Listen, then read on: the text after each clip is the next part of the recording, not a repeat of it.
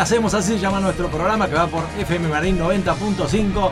Mi nombre es Mike Odierna, le doy la bienvenida a todos ustedes. Hoy tenemos, hoy tenemos el equipo completo, no se puede creer. La, la Vino, facha vino, que tiene vino. Rolfi hoy no se No, no, es una cosa impresionante. Una, una corbata maravillosa, no sé si color mostaza, no sé. Yo no me Regalo, regalo, Sí, regalo, mire, regalo de un compañero también nuestro. Sí, un compañero Para el último cumpleaños me regaló esta corbata. Usted se refiere al invitado. No, no el invitado precisamente, pero un, Un, un compañero, compañero. común entre ustedes sería. Exactamente, Listo, sería. ok. Una camisa espectacular, blanca, impecable. Un lomo el tipo hoy, pero un lomo increíble. Pelo corto, pelo corto. ¿eh? También se afeitó. Muy bien. Y el bronceado, digo, el bronceado. Es cierto. cierto. Bueno, parece que usted tiene una base ya que lo acompaña. Sí, sí, sí. eh, Me pongo, me pongo dos segundos a la sombra y ya estoy negro. Esa voz es de Rolfi González que nos acompaña. ¿eh? Buenas tardes, Un ¿qué tal? ratito, Porque tiene una gala, hoy parece que lo convocaron para.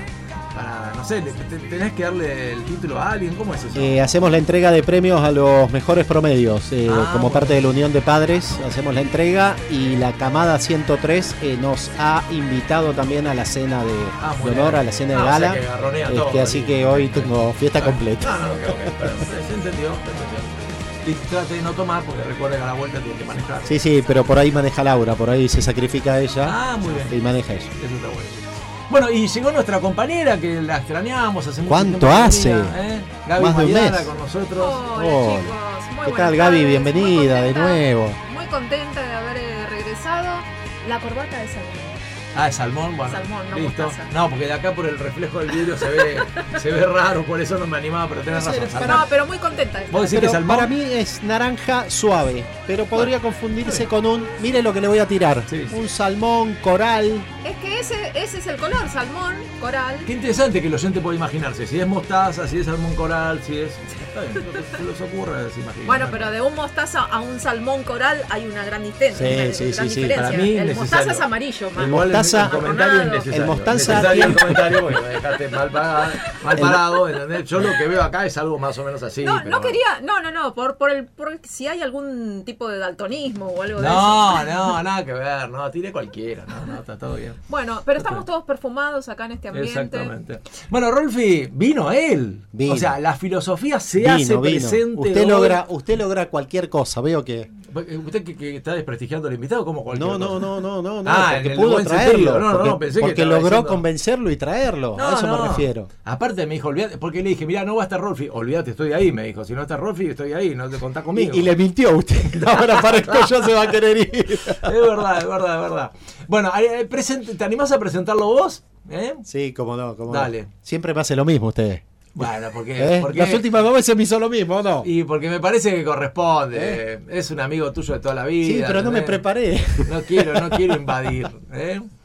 Bueno, a- ante todo un gran amigo, un, un amigo muy querido este, de, de los años 80. eh, coincidimos eh, y fuimos compañeros en el Liceo Militar del 81 al 85. Eh, él es filósofo, profesor, Entre- eh, af- afinador de piano, Claro. eh, astrónomo, eh, navegante, pues también es eh, navegante a vela, eh, o patrón, no sé cómo se patrón es, patrón, patrón a vela se llama. Sí, por internet también. ¿Qué más? Me estoy. Profesor, dije profesor, sí, lo dije. ¿Qué más? Me, me Escritor, escritor. Escritor, muy bien, bien me acota. Escritor, bien. gran amigo. Igual hoy lo invitamos como filósofo nada más, porque no nos daba la guita para todos. Ah, bueno, bueno, no sabía que había contratado, ¿vio? Claro, no daba, no daba. Usted no me tira letra y yo me mando. No, porque no daba, nos pidió un dinero que no, no, le dije, mira, si venís como filósofo sale, y bueno, te hago un precio mejor. Claro. Entonces- ¿Qué, qué quiere decir? ¿Que los filósofos están más regalados? No, no, me- le dije, le digo, no, no. Le sea, pasé el precio por rubro y me dijo, te traigo como filósofo. Vio el más barato, ¿viste? Claro, entró Vio, como, vio los precios, ¿viste? Y después dijo, a ver, este como más en el el restaurante. filósofo. Hizo como en el restaurante, vamos por precio, listo, me encantó este plato. Más Bueno, o menos lo mismo. Bueno, con nosotros ¿Quién? el querido Hugo Landolfi. Muchas Hugo, gracias. bienvenido, Muchas Hugo, gracias. ¿eh? Gracias, Bienvenido. gracias, gracias por tu generosa presentación. Al contrario. Es muy exagerada, como siempre. El cheque se acreditó todavía. Eh, No sé, pero creo que con. No, No. yo hago esta presentación para ver si conseguimos un descuento. Está bien, se conmueve, tal cual, es verdad. Bueno, Hugo, gracias por venir. ¿eh? Por favor, al contrario. un, un placer tenerte acá con nosotros y, y charlar un poquito de, de, de, bueno, de, de un montón de cosas que quizás eh, puedan interesar a los oyentes. Bueno, estamos en épocas de mundial. ¿eh? Esto, bueno, a todos los que por lo menos amamos el fútbol nos encanta. Eh, yo sigo aferrado a la ilusión de que Argentina pueda llegar a jugar. Yo siempre digo, mi sueño mínimo es jugar los siete partidos. El máximo es salir campeón. Pero bueno, por lo menos llegar hasta el final y, no irnos antes, ¿no? Es lo que uno siempre quiere. Pero bueno, eh, ojalá que podamos lograrlo. Eh, creo que hoy quedó afuera Qatar, ya perdió los dos partidos Sí. y me parece que quedó afuera. Eh, igual se están dando resultados un poco, un poco insólitos, como suele suceder en los mundiales a veces. Y más allá de que generalmente siempre llegan los candidatos y los clásicos, pero eh, bueno, se están dando algunos resultados quizás extraños para la lógica del fútbol. ¿Y por qué lo convocamos a Hugo hoy? Porque se nos ocurrió hablar de esto, Hugo, y, y nos gustaría contar con vos y con, con tu mirada. Yo tengo la sensación que, no, que nos pasa, eh, digamos, en, en esto de- del fútbol y el mundial y, y todo lo que ponemos en eso, nos pasa como sociedad. Soy de los que cree que, en general, salvo raras excepciones, jugamos al fútbol como vivimos. O vivimos como jugamos al fútbol a los que, digamos, nos encanta el fútbol. Y, y me parece que nos pasa eso. Estamos todo el tiempo esperando que aparezca, digamos, no sé, un caudillo, un mesías, en este caso Messi, en un momento fue Maradona. Eh, en la política pasa lo mismo, esperamos que sea eh, Cristina, Macri o quien sea el que nos salve. Eh, pasamos de- del éxito al fracaso a que somos los mejores del mundo a los peores en 90 minutos. Fíjense que lo que pasó el otro día, veníamos de 36 partidos invictos, digamos, todo el mundo consideraba que ya nos tenía que dar la copa, no ni siquiera había que jugar, y de pronto perdemos porque se suele perder, es parte de, digamos, te digo más, en general solemos más perder que ganar, y pasamos a lo peor. O sea, eh, digo, ¿qué nos pasa con esto? ¿Por qué, por qué, por qué ponemos ¿Por qué no, soportamos esto de que se puede perder? ¿Por qué el que. Parece que vivimos en una sociedad donde el que gana tiene razón y el que pierde no. Y sos un fracasado, porque ahí directamente pasás al fracaso. Yo considero que sos un fracasado si no pusiste todo lo que podías haber puesto de vos en pos de lograr algo. Si lo pusiste y el otro es mejor, eso no es fracaso. Bueno, ¿qué te parece todo esto? Bueno, es, la descripción es tal cual como vos la decís. Eh, el problema es, diría yo, qué es lo que se busca a través de ese supuesto éxito que, que todos buscamos. O a lo mejor estamos buscando algo que necesitamos, pero que no está allí donde lo buscamos. Hay algo tal vez que el hombre necesite como ser humano, pero se, se equivoca en el lugar en donde lo está buscando. Tal vez lo busque en todas las cuestiones frívolas de la vida cotidiana, estas que vos mencionás, o sea, si bien son importantes culturalmente y se habla de esto y es un tema instalado y parece que fuera lo único que, que existe, en realidad es un tema trivial para la vida humana. O sea, son 22 tipos corriendo detrás de una pelota y a ver quién la mete y si uno realmente pone eso en perspectiva con una vida humana, con una existencia humana, la verdad que es una tontería. Que eso tenga tamaña importancia. El problema es por qué buscamos ahí algo que a lo mejor ahí no está. Y en todo caso también preguntarnos qué es lo que buscamos o qué es lo que necesitamos que lo buscamos en el lugar inadecuado. Entonces la pregunta la pregunta de fondo sería, ¿qué es eso que busca el ser humano en el lugar equivocado y que evidentemente por buscarlo en el lugar equivocado no lo encuentra nunca, aún ganando? Porque si salimos campeones mundiales, al otro día ya estamos pensando en el otro campeonato mundial. Tal cual. A ver si no lo ganamos. O sea, es tan evanescente eso en, eso en, eh, digamos, eso en lo que ponemos la permanencia que estamos buscando, que se diluye a- aunque lo alcancemos. Y con esa Pues es que hasta ese efímero, ese éxito. Exactamente, aunque lo alcancemos, es efímero. Este, porque nunca termina de convencer, porque lo que estamos buscando es, algo que tiene que ver con la existencia humana, que es algo relacionado con lo trascendente, con lo permanente. O sea, en el fondo de toda búsqueda humana, aunque en la superficie parezca que no, parezca que solamente este, busquemos, por ejemplo, ahora que gane Argentina y que salga campeón, si uno indaga profundamente en lo que el ser humano está buscando equivocadamente a través de eso, es algo permanente, algo que no se diluya, que no sea evanescente, que sea para siempre. El problema es que lo buscamos en cosas que son evanescentes, que desaparecen, que si las alcanzamos se, debe, se, rompen después como si fueran pompas de jabón. Entonces vivimos en una frustración constante.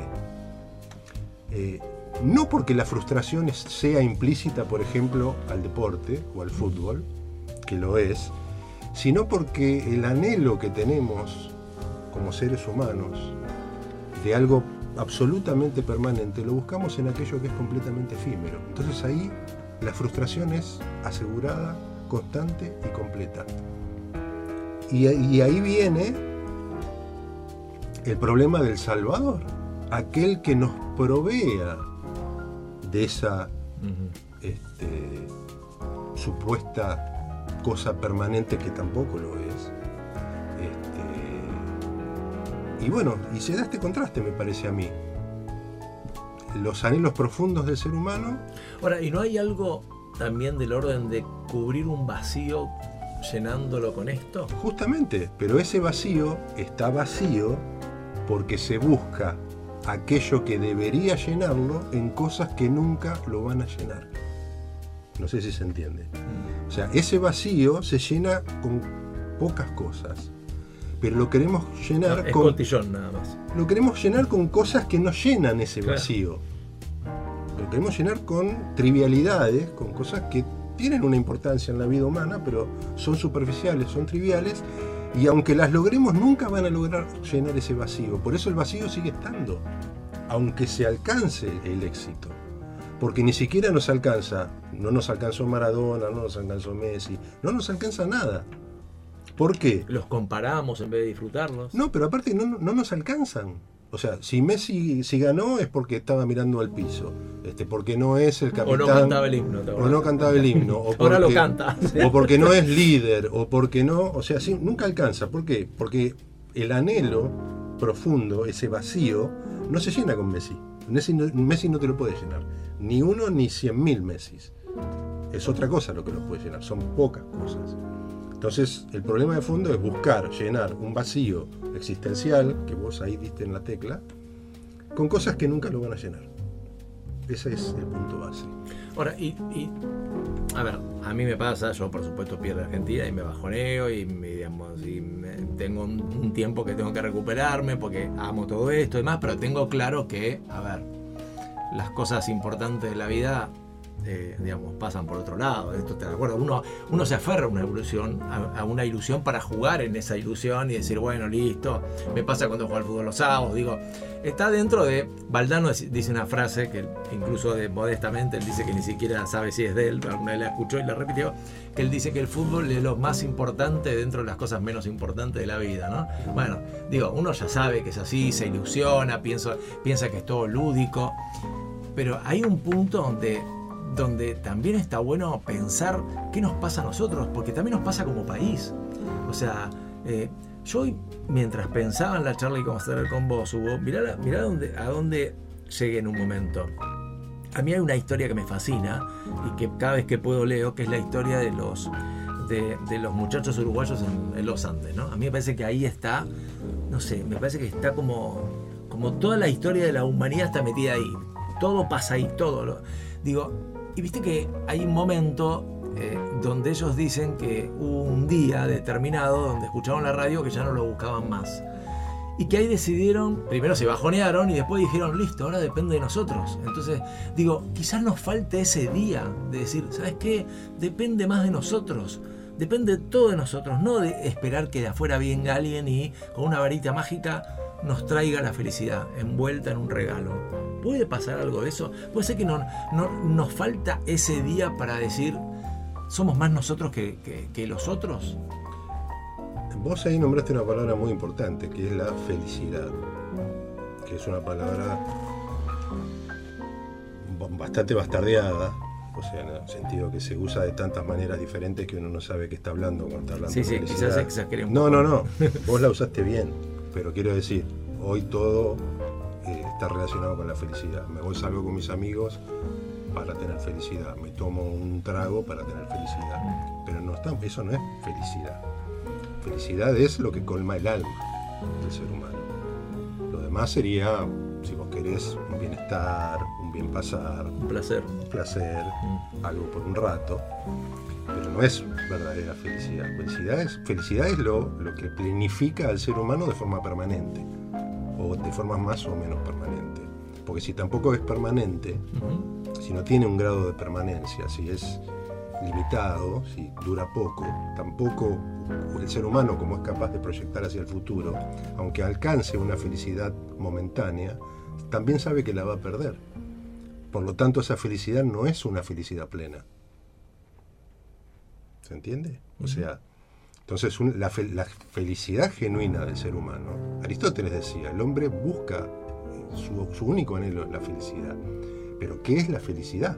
Es la pregunta. La verdadera felicidad del ser humano. Vos decís, como si buscáramos algo que quizás ni siquiera sabemos cómo es. Exactamente, por eso lo estamos buscando eh, en cosas donde no se encuentra o donde lo que se encuentran son trazos eh, pedacitos de algo parecido a la felicidad, que no sería felicidad, algo muy efímero, cosas que se pierden, y en el fondo estamos completamente frustrados porque nunca terminamos de encontrar nada, porque buscamos allí donde no está, es el mismo problema de antes. Eh, y entonces, ¿cómo hacemos? Vivimos en una superficie. La existencia de hoy es una existencia superficial que no está habituada a profundizar en las cuestiones que realmente podrían colmar la existencia humana. ¿Quién se pregunta hoy en día, en serio, qué es este vacío que siento y que quiero llenar con Messi, con la selección, con un político, con mi trabajo, con un salario, con mi auto, con cómo me visto? ¿Quién hoy se sienta realmente a pensar en eso? Nadie, muy poca gente. La cultura tampoco ayuda. Entonces nos agarramos, somos lo- como, como los que estamos adentro de un, de un pozo con arenas movedizas. Los de, los de nuestra edad se acuerdan de Tarzán, cuando el tipo caía en la arena, en la arena movediza y era, se agarraba de las ramitas y quería salir. Bueno, estamos agarrándonos de esas ramitas, pero nunca salimos de la arena movediza, porque la arena movediza es esa superficialidad donde estamos buscando aquello que necesitamos, pero que nunca vamos a encontrar ahí. No sé si es, es muy redundante No, lo que no, estoy no, diciendo. no, estoy no, dando vueltas alrededor de un punto, Se entiende, se entiende. pero este, no quiero sonar demasiado No, no, se complejo. Gaby, Sí, a mí esto me dispara algo. ¿Qué pasa? Esto está clarísimo, se entendió perfecto. Pero ¿qué pasa en esos casos donde alguien busca ese bienestar permanente y no es algo trivial como podría ser buscarlo en Messi o en, que se gane algo, un juego de un partido de fútbol, por ejemplo, sino algo que uno está pensando que es eso lo que realmente quiere, va tras eso, logra alcanzarlo, logra el éxito y aún así todo, con el éxito y todo, y siendo que es algo que es permanente y no es trivial, todavía no siente como esa felicidad, digamos. ¿Qué, ¿Cuál es ahí el problema? ¿Qué es lo que está fallando? Yo ahí te daría dos respuestas. Eh, una es que a lo mejor eso que la persona pensaba que era permanente y que le iba a dar felicidad, no lo, no lo, no lo fuera. O sea, que estuviera equivocada. O sea, porque muchos pensamos, cuando yo consiga o logre tal cosa, voy a ser feliz. Muchos Sería vivimos la vida así. quizás pensé que lo, o sea, lo quiero pero no lo deseaba. No, pensé que eso era, iba, o sea, pensé que tal cosa es la fuente de mi felicidad. O sea, mucha gente vive la vida de este modo. Yo cuando, y dentro de ese cuánto, eh, de, de ese cuando poner puntos suspensivos, yo cuando tal cosa voy a ser feliz. La mayoría de la gente vive así. El problema es que cuando hay dos problemas. Si lo alcanzás, como dice ella, que lo dice muy bien, lo explica muy bien, te encontrás con que no sos feliz, o no sos feliz como crees que lo ibas a hacer. Entonces por ahí estabas equivocado al pensar que eso que ibas, que eso te iba a dar la felicidad. Esa es la primera respuesta que te puedo dar. La segunda respuesta que te puedo dar es, ¿qué tan feliz se puede ser en esta vida? En una vida donde, y acá me voy a poner un poquito más trágico, soy filósofo, donde el fracaso tiene la última palabra, porque todos nos vamos a morir, todas las personas que queremos y amamos se van a morir, este silencio viene bien, porque la filosofía se hace también en el silencio.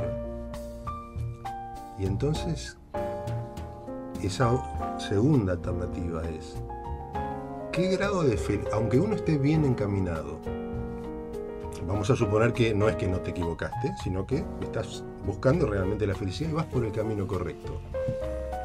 Esa felicidad que podría alcanzarse en este mundo, en esta tierra, donde está la tragedia de la muerte, la tragedia de la enfermedad, todas las tragedias que conocemos que son indefectibles, o sea, a todos nos va a suceder. ¿Qué grado de felicidad puede alcanzarse en una vida que tiene esas características? Eso tendría un poco de relación con, eh, con algún espíritu que se autoboicotea, digamos. No, tiene, tiene relación con la contingencia y con la finitud del ser humano en esta tierra. Es una realidad. Lo que pasa que, obviamente, es abrumador pensar lo que yo acabo de decir hace un ratito. Que nos vamos a morir, vamos a enfermar, que las personas que amamos se van a morir. ¿Podemos vivir pensando en eso? Si jugamos a que somos inmortales, es la manera de bancárselo, ¿no? Es la manera en que, la- en que nuestra psiquis Claro. arma como algún mecanismo de defensa, que eso después se transforma en síntomas, Claro. este, como buscar aquellas cosas que deberíamos buscar en los lugares equivocados, porque eso es un síntoma. Este, pero en definitiva, estamos, no nos ocupamos profundamente de nuestra existencia, por lo menos para tener una- un panorama más o menos profundo de lo que implica tener una vida humana en nuestras propias manos, que implica todo eso que yo dije, que la felicidad, aunque se alcance, no va a ser plena, porque no existe la felicidad plena en esta tierra como está dada.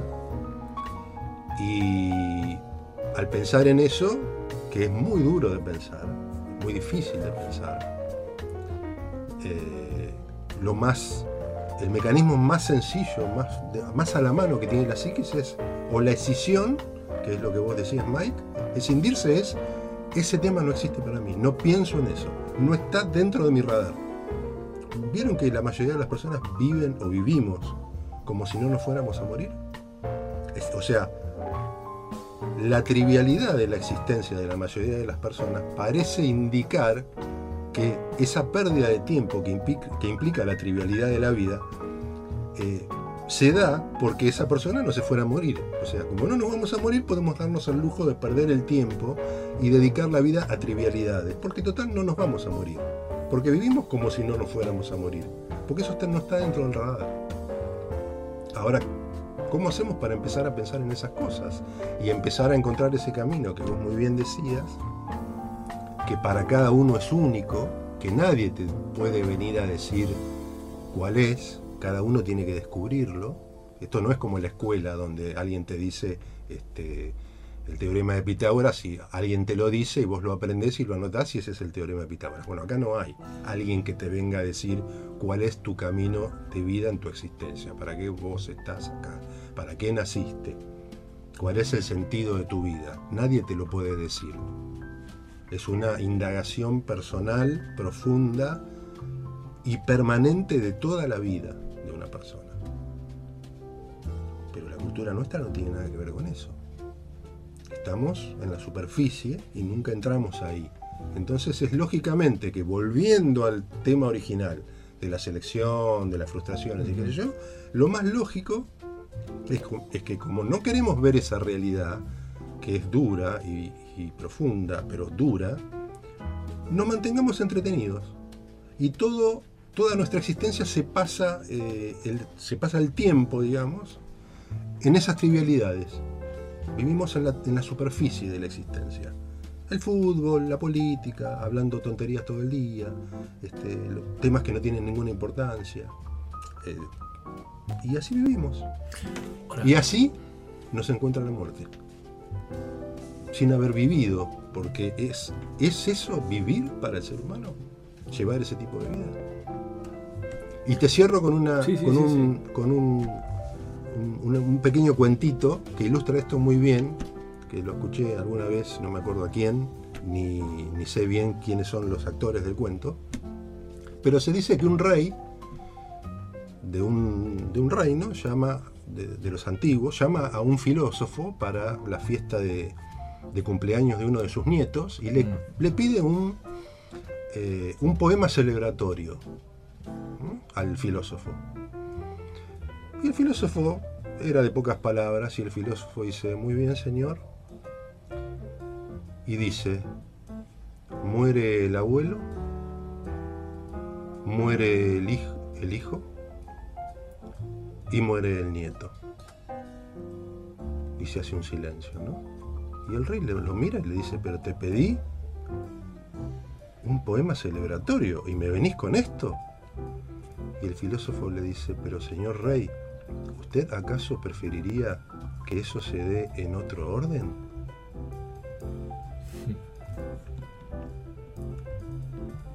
¿Ah? O sea, hay algo en la vida que está constituido de tal modo que no podemos escapar. Muy bueno, ¿no? muy bueno. Hay otra cosa también que yo noto. Vivimos en un momento donde aparentemente en nuestra sociedad, en nuestra comunidad, hay como esta, este, este mensaje que nos bajan de si, si vos querés, lo podés lograr, ¿no? Como si solo dependiera nada más que de nosotros, que el deseo alcanza para poder lograr esto. Con lo cual, digamos, en general, si la gente no lo logra, dice entonces no lo deseé lo suficiente o no lo quise lo, suficiente, con es mentira, no, no, no depende solo de la voluntad de cada uno.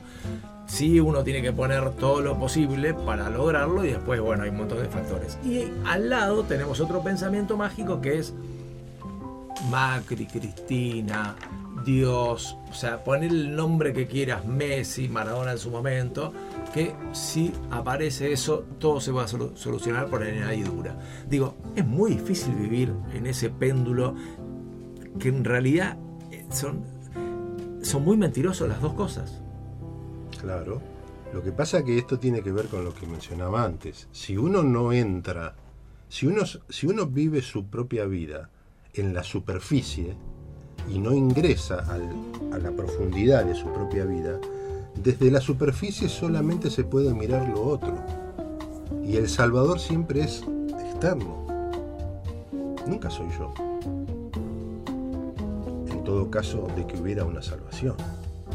¿Cómo, estábamos- cómo- cómo sería eso? Claro, si yo estoy, si yo vivo en la superficie y no miro para adentro, y esa parte la tengo escindida, o sea, escindida quiere decir no está en mi radar. Mm. No está en mi radar que me voy a morir, que me voy a enfermar, que la gente que quiero se va a morir, o se va a enfermar, o le va a pasar algo. Que lo mejor que puede pasar es que se muera primero el abuelo, después el hijo, después el nieto. Eso es lo mejor que puede pasar. Este, si yo no estoy metido en esas cosas, si estoy en la superficialidad, como no estoy mirando para adentro, necesariamente estoy mirando para afuera. ¿Y afuera quién está? Están los otros. Está Messi, está Maradona, está un político, está una idea. Si yo no miro para adentro, miro Claro. para afuera. Para algún lado tengo que mirar. Buscas en el exterior para... Porque no estoy mirando adentro.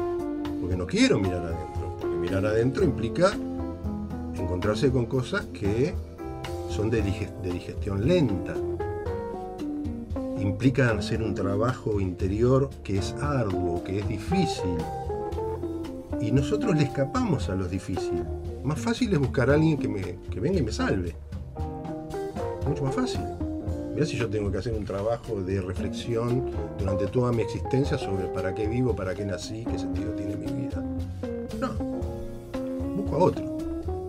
Messi, político, cuando este gobierne, cuando me vaya bien en el trabajo, cuando cambie de trabajo, cuando me reciba. Todas las, esas este, cosas que a veces estamos buscando, eh, tiene que ver con eso, o sea, siempre mirando para afuera. Y, y- y esa, perdón, Sí, vas no, a decir no, algo. no, por favor, por favor, dale, dale vos. Eh, y eso que vos me decías al principio, eh, eso de si vos lo querés, querés alcanzar algo y ponés lo suficientemente, el suficientemente eh, esfuerzo de vos lo podés lograr. El tema es preguntarse qué, es, qué sería eso que querés lograr. O sea, sí, qué yo, ganar un partido de fútbol, sí, lo podés lograr. Ganar un mundial también. Pero es eso para lo que el ser humano está diseñado, por decir algo, está hecho. Mi vida está hecha para eso. O sea, mi vida como ser humano eh, se planifica si Argentina sale campeón del mundo. Mi vida se planifica si Argentina en los próximos mundiales de mi existencia gana el campeonato mundial siempre. O sea, yo te lo llevo al absurdo. Buenísimo el ejemplo. Al extremo. Claro, o sea, vamos a suponer que yo a mí me queden Te aseguran- 30 años de vida. ¿Cuántos mundiales hay? ¿Ocho? Vamos a suponer que la Argentina gane los ocho mundiales que quedan. ¿Eso me va a hacer feliz a mí? ¿Me va a planificar? No. ¿Ves que es absurdo? O sea, Per- eh, perdón. Sí. Eh, lo puedo tutear, ¿no? pero sí.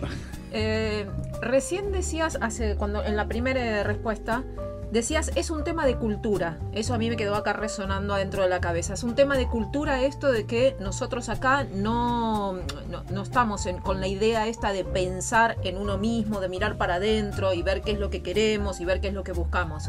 Yo entiendo que eso acortaría muchísimo el camino de frustraciones a posterior, en la pérdida de tiempo, de poder llegar uno a definir eh, más concretamente y más a corto plazo qué es lo que uno realmente quiere en la vida y poder vivir una vida probablemente más plena durante mayor cantidad de años y no toparse que a los 60 años todavía uno no sabe qué es lo que quiere o toparse con que quiere pegar el volantazo a la vida porque siente que quiere tirar todo por la borda porque no está feliz, no se siente feliz. Pero también entiendo que sería bastante, eh, no sé si llevadero poder estar desde chico, o sea, en una cultura que se analice eso tan internamente, desde chico estar pensando este tema de todo es, eh, todo es finito, todo se va a acabar, eh, en- tengo que definir rápido qué es lo que quiero, por dónde tiene que ir mi vida, ¿no es como algo que sería como imposible de, de llevar eso tan, Bueno, tan ah, estricto? está muy bien tu pregunta. ¿Eh? O estructurado, tan Claro. estricto. o No, no, tu- Pues sí, ¿cómo lo sostengo? Claro. Tu pregunta es muy, muy buena, muy pertinente. Eh, tiene que ir acompañado eso con la evolución y la maduración de la persona. Eh, la cultura en la que nosotros vivimos, acá te voy a hablar de otra faceta en la que yo también pienso mucho y he escrito bastante, que es la educación formal. La educación formal es de alguna manera la que le da cierta forma a la cultura en la que vivimos. Y la educación, ¿a qué llamo educación formal? La educación a la que habitualmente se llama educación, que es ir al jardín de infantes, a la primaria, a la secundaria y a la universidad, los que vayan. Eso le llamo educación formal. La educación formal, en ningún momento de todo ese recorrido que va desde los, a veces desde los 3 años hasta los 20 y pico, 30, ponerle que si haces todo el recorrido, que son 20 y pico de años, en ningún momento de todo ese recorrido, más allá de la madurez que tenga cada alumno en cada momento, se tocan estos temas. En ningún momento. No son temas de la educación, de lo que se llama educación. Yo a la educación formal le llamo adiestramiento. O sea, las escuelas para mí son centros de adiestramiento. ¿Por qué? Porque educar es justamente ayudar a las personas a descubrir quiénes son, obviamente teniendo en, cuenta su algo que es muy importante lo que vos dijiste, su estado de madurez y de evolución en la vida, su edad. O sea, no podemos ir a un chico de tres años a decirle, che, somos mortales. No, no es el momento. ¿Mm? Pero por ahí se puede ir en cada etapa implementando ciertas reflexiones existenciales que vayan acompañando el crecimiento biológico con una madurez existencial que vaya logrando que cuando esa persona se transforme en adulta no siga siendo un niño. Porque hoy los adultos en el fondo son niños. Todo esto del mundial, eh, si uno dejemos a los adolescentes y a los posadolescentes, ¿no? que, son un poco eh, inmaduros todavía, que es normal. Pero uno, si empieza a mirar al comportamiento de las personas adultas en general, son adolescentes también. Si uno se fija en qué, a qué dedican su tiempo, cuáles son sus aspiraciones, están todavía eh, atrapados en esa cuestión de tener cosas exteriores, de vivir cosas triviales, de ocupar la mayor parte del tiempo en cosas que no le dan profundidad a la propia vida. Entonces, en el fondo, aunque el cuerpo biológico creció y tiene muchos años, la madurez psicológica y existencial, espiritual, se quedó en la adolescencia. No están esos cuestionamientos. Se quedaron. Y yo gran parte de esa responsabilidad la doy, no le quito la responsabilidad a cada uno sobre su propia existencia, pero si vos desde los tres años te están diciendo 2 más 2 es 4, repetís, 2 más 2 es 4, el teorema de Pitágoras, el, el cuadrado de la hipotenusa, bla, bla, bla, el cuadrado de la hipotenusa, bla, bla, bla. Y si toda la educación formal es así, que alguien te diga para que vos repitas, ¿cómo es que te metes adentro tuyo para reflexionar y encontrar respuestas a algo que ningún otro te puede dar? Porque toda la educación se basa en respuestas que otro te da a preguntas que vos nunca hiciste. ¿Entendés? Es, es como se define la educación, trasvasar un contenido. Trasvaso este contenido como si fuera un vaso y lo descargo en otro. Bueno, pero nosotros no somos un vaso. Y aparte, vos, cualquier, vas a cualquier aula, entrás, historia o geografía. Buenas tardes, eh, eh, el- qué sé yo, por decir algo. La Mesopotamia asiática está rodeada por los ríos eh, Éufrates y Tigris. Ah, qué interesante. ¿Quién te preguntó algo? O sea, claro, o sea, ¿qué, qué- o Yo sea, quiero ¿qué- saber qué puedo pescar en el río Paraná. Claro, o sea, ¿qué tiene que ver eso conmigo? ¿Quién te? O sea, la- la- la- toda la educación es respuestas dadas a preguntas que nadie hizo.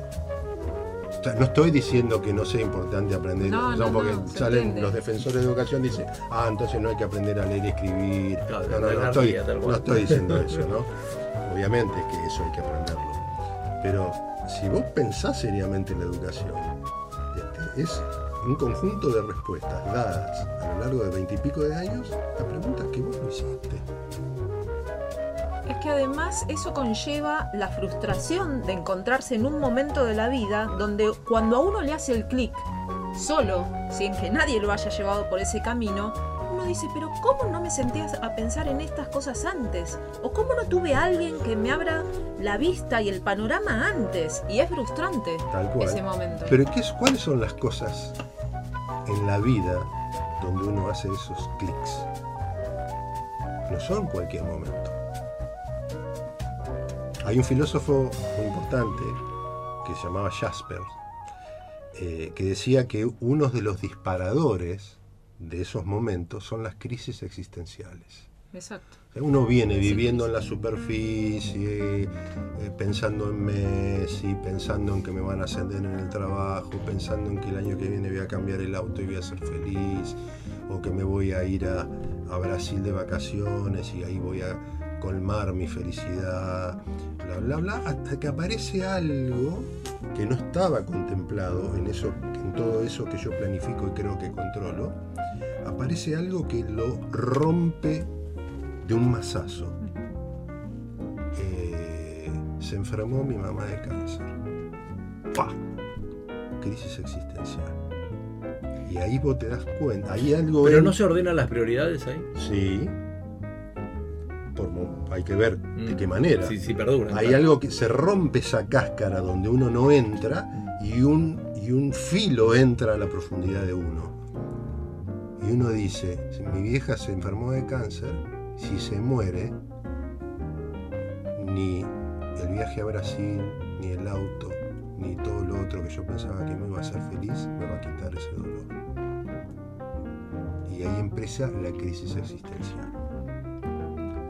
El problema es qué hace uno con eso.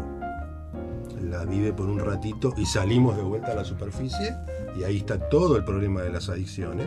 ¿Cómo tapo ese dolor que está, producto de las crisis existenciales? Este, medicamentos psicotrópicos recetados, no recetados, drogas, alcohol, todo en lo que somos especialistas este, en esta sociedad, adicción al trabajo, cosas que parecen bien vistas.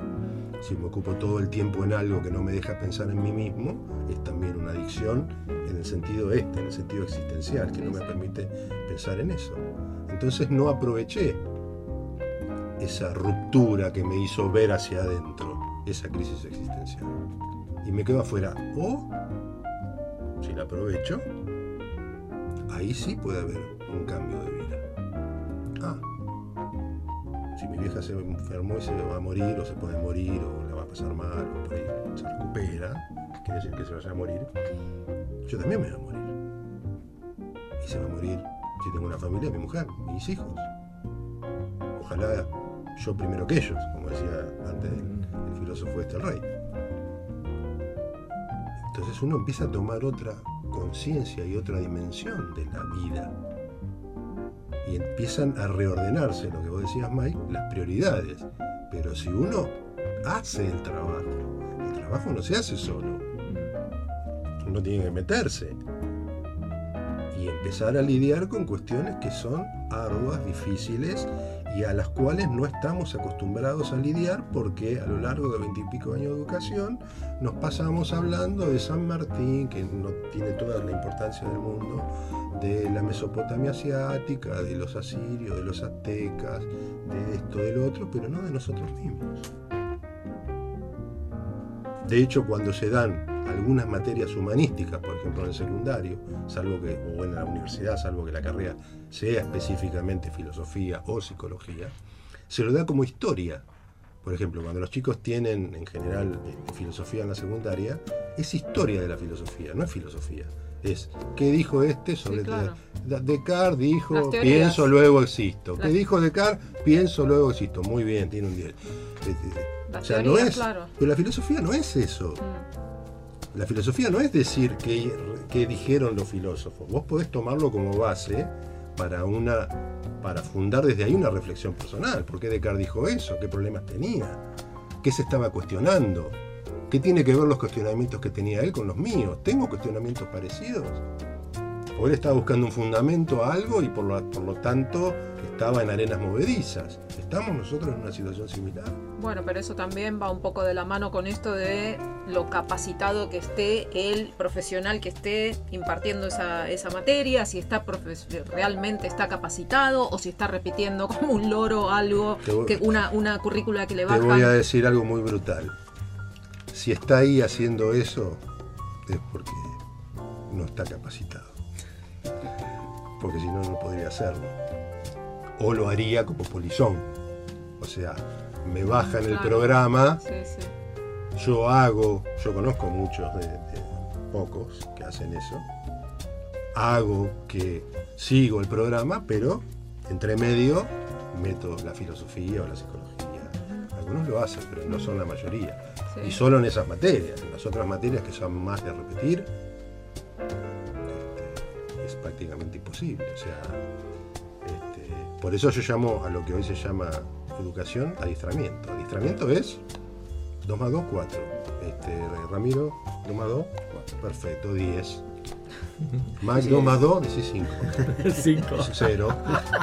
Es bajar línea, es una bajada de línea, bajada de Eso es línea. la educación. Llévalo eso a la complejidad que vos quieras. Exacto, A la complejidad que vos quieras. Si vos no des, en un examen no repetís lo que el profesor espera que vos digas, no aprobás. O sea, no podés tener pensamiento propio, no podés disentir.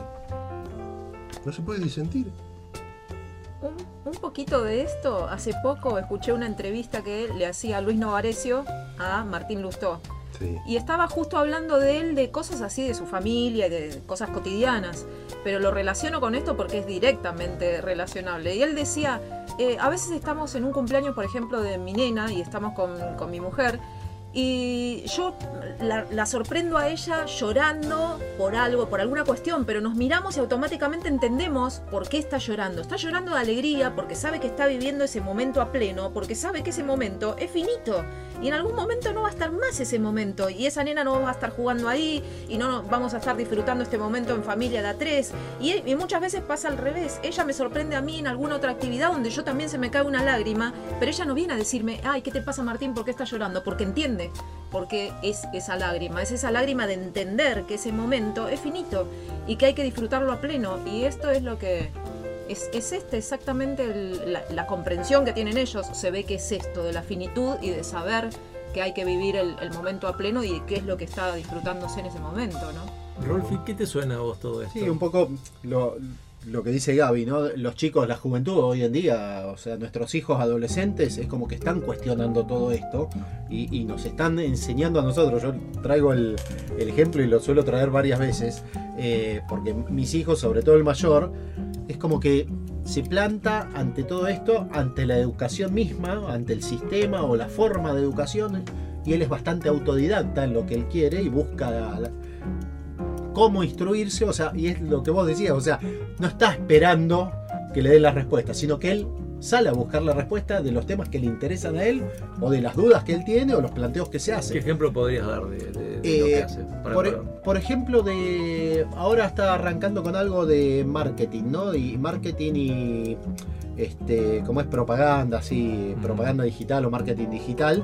Y, y bueno, salió a buscar este podcast o gente que hace eso. Y la otra vez íbamos viajando y nos hizo escuchar uno donde hablaban, no sé ni quién era yo, pero la verdad que hablaba y hablaba mucho del apalancamiento, apalancarse. Y yo me costó entender un poquito, porque claro, lo empiezan a mencionar, seguramente vos después podés expandir un poco a lo mejor de, de esto del leverage. De, este, hablaban del apalancamiento y qué era el apalancamiento al final. Después que dieron algunos ejemplos, es salir a buscar, no sé, vos querés un tema, bueno, voy a buscar a ver quién es el mejor o los dos, tres mejores que hacen esto y voy a ver cuál fue la receta. Y no me quedo solo con esa receta. O sea, él va a buscar el conocimiento. Busca el conocimiento, pero después trata de mejorarlo o superarlo inclusive, porque si no, es la fácil, te No, quedas sí, solo sí, con sí. eso. Porque si no, es lo mismo que decía Hugo Claro, exacto. Claro. Este, y después lo otro es disfrutar la vida, que es un poco lo que vos decís, el presente, el aquí ahora. O sea, nos hace el planteo a nosotros, a Laura y a mí. Dice, vos te la pasás laburando para que decís que ahorrás para el día de mañana disfrutar, tal vez no llegues a ese mañana. O si llegás, ¿en qué condición llegás? ¿Estás en condición física de poder disfrutarlo? O inclusive por ahí llegás perfecto, llegás bien, llegás en buena condición física. Sí, bueno, ahora los ahorros, me voy a hacer un viaje y no te alcanzan para el viaje. O sea, todo así, ¿entendés? Entonces es como que cuestiona todo ese futuro que nosotros planteamos o tiramos todo para adelante y decimos el día de mañana, el día de mañana, el día de mañana. Y ellos viven el hoy, viven el presente. Y nos hacen ver eso y la verdad que estoy tratando de engancharme de eso y un poco por eso todos los viajes que hice este año y demás, que es el disfrutar ahora, ¿no? Este, tratar de, disfrutar en familia, en pareja, con amigos, como fuera, este, y, vivir la vida, vivir el presente, ¿no? Y, y disfrutarlo. Y creo que por ahí pasa, por esos pequeños momentos, pasa un poco el tema de la felicidad, ¿no? Lo que hablábamos al, al principio. O sea, no plantearte un ideal de felicidad tan allá o una cosa o tan superflua. Viví estos momentos con amigos, con familia, con los hijos, con, con quien estés, disfrútalo a pleno y eso te va, te va dando esa cuotita de, de felicidad o de bienestar hacia adelante. ¿Qué- ¿Cómo se llama este hijo tuyo? Bautista. Bautista, tenés un filósofo en la familia. Sí, ¿no? En potencia. Sí, no te va a dejar dormir. No, potencia no. En, Ya, realidad, ya. Todos, en realidad todos somos Todos filósofos. somos, pero Todos bueno, somos yo lo debo filósofos. tener súper oculto. No, no, no. Todos somos filósofos, pero todos eh, nos mató eso, eh, nos aniquiló el filósofo en nosotros, el científico en nosotros, el sistema formal de educación. Si uno ve a un chico, un chico es un investigador, un científico, un filósofo. Sobre todo se pregunta, todo investiga, todo, desarma. Claro. ¿Y dónde quedó eso? ¿Qué, qué, qué, qué proceso aniquiló todo eso en nosotros? La educación formal. A donde, perdón, Sí, sí, sí. donde no es relevante lo que él decía, las inquietudes que uno tiene. Mirá si en la educación formal es relevante la inquietud que yo tengo sobre algún tema. Es raro que uno encuentre un profesor permeable a eso. De verdad. O sea, per- permeable de verdad, ¿no? O sea, en la forma sí, porque está bien visto, porque ahora hay que hacer que los alumnos participen, pero es toda una máscara. En el fondo, este, si vos preguntás algo fuera de programa o venís con tus inquietudes, molestás. Y yo te lo voy a hacer saber tarde o temprano. Claro, y, y hasta incomodás, ¿no? Porque por ahí preguntas cosas que el tipo no la tiene muy presente, no la, la recuerda. Pero pero, aparte no hay nada malo en decir, mirá, te lo averiguo, te lo digo la semana que viene. No, la pero aparte va contra natura. O sea. ¿cómo no vas a permitir que, que el alumno pregunte, cuestione, digamos, haga planteos? Es lo más maravilloso que te puede pasar. No, a, a veces se permiten los planteos, pero son los planteos admitidos. O sea, hay, hay cuestionamientos admitidos. Vos podés cuestionarme hasta cierto punto. Esto se ve mucho en la universidad, no tanto en el secundario, que, es más abierta, supuestamente, entre comillas. En la universidad se puede cuestionar algunas cosas, pero tienen que ser los cuestionamientos admitidos y permitidos, no cualquier cuestionamiento. Porque si no, ahí empezamos con ciertos problemas. Ahora, Hugo, ¿no, ¿no sentís también que nos, desde hace unas décadas a esta parte, nos estamos como, como todo el tiempo necesitamos que nos mientan y también mentirnos nosotros? Hay, por ejemplo, si vamos al terreno de la política, eh, políticos que nos prometen en campaña cualquier cosa, cualquier cosa, soluciones mágicas, digamos, eh, sin ningún tipo de, costo. eh, en las redes sociales también está la cajita feliz, todo el mundo vive momentos maravillosos, nadie, nadie, nadie cuenta, no, estoy bajoneado y la verdad no sé qué hacer, no sé si pegarme un cuetazo, no, no, no, no. todo es maravilloso, todo es así, todo, todo termina siendo como, como una cultura donde, bueno, jugamos a que nos mentimos, yo te doy una mentira, vos me la intercambias con otra y bueno, y los dos vamos avanzando en función de eso y, y nos cuesta escuchar la verdad de lo que nos pasa. No digo solamente esto, no, no quiero hacer un análisis partidario, sino un análisis global. Digo, me parece que nos pasa eso. Nos pasa esto de saber por qué aceptamos que, que- que la mentira termina siendo la verdad, como dice aquel tema de rock and roll. Digo, ¿por qué no nos podemos bancar la verdad? Eh, Ahí mismo respondiste a la pregunta.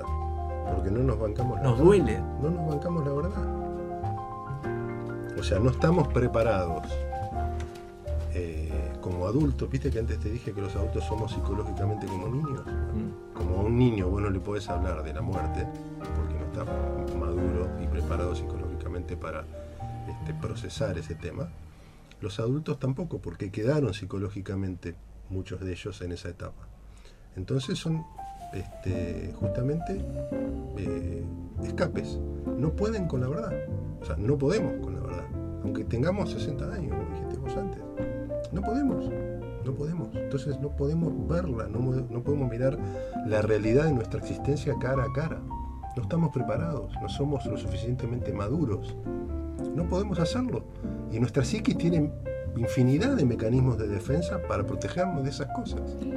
Y esto de los cuestionamientos permitidos, digamos, ¿no? Sí. En este contexto universitario, tendría algo que ver con una, un- una suerte de control de daño, digamos, ¿no? En, en ese sentido. Sí. O sea, estos cuestionamientos irían a tener que uno hacer un trabajo más profundo que para el cual no estamos preparados. Tienen que ser cuestionamientos razonables dentro de lo que se está planteando y cuestionamientos que el que está enseñando o el profesor los tenga presentes en su radar como cuestionamientos posibles. Si vos venís con un cuestionamiento que no está en su radar, automáticamente va a ser desechado, eh, tratado de impertinente o a, veces con buenas formas. ¿eh? Este, porque hoy este, se simula mucho todo esto porque está mal visto justamente eh, dificultar la expresión, la sana expresión, entonces se hace de forma más velada. Este, pero es eso, o sea, si- si el cuestionamiento está dentro del radar del profesor, es admitido. Si es algo que está fuera del radar del profesor, es rechazado. Ahora, haciendo yo un poco de tarea de archivo, vi una infografía donde dice pasar de la víctima al protagonista. O sea, hacerse cargo de un momento desagradable, hacerse cargo, bueno, y estaba el ejemplo este, uy, llegué tarde, entonces llegué tarde porque es un lío el tránsito, eh, y en el, en el otro lado, la persona con la misma situación diciendo, llegué tarde porque salí más tarde y la próxima me tengo que levantar más temprano, como haciéndose cargo, ¿no? Ahora, eh, Sos, sos una lectora mía. Ah, hacemos Por- el trabajo de archivo y. Como, como todo periodista. Como todo periodista. ¿Te resultó conocido? Ahora, ahora. esa, ese camino, ¿no? Transitar ese camino, eh, no puede tener, no puede conllevar también un peligro de eh, posicionarse siempre como en una situación de echarse la culpa también como de todo o de un poco hacerse culpable. ¿No puede agarrar esto un poco la esto de la eh, hacerse costumbre, uno hacerse cargo de todo y como vivir siempre culposo, digamos, de algunas situaciones que sean Puede ser. Eh, lo que pasa que ahí habría que distinguir entre culpabilidad y responsabilidad. Eh, yo soy responsable de mi vida eh, y de lo que me pasa y de los resultados de lo que hago. Pero culpabilidad implica que hay una intencionalidad previa para producir un resultado malo. ¿Entendés? Hay una diferencia. La intención de dañar sería. Claro.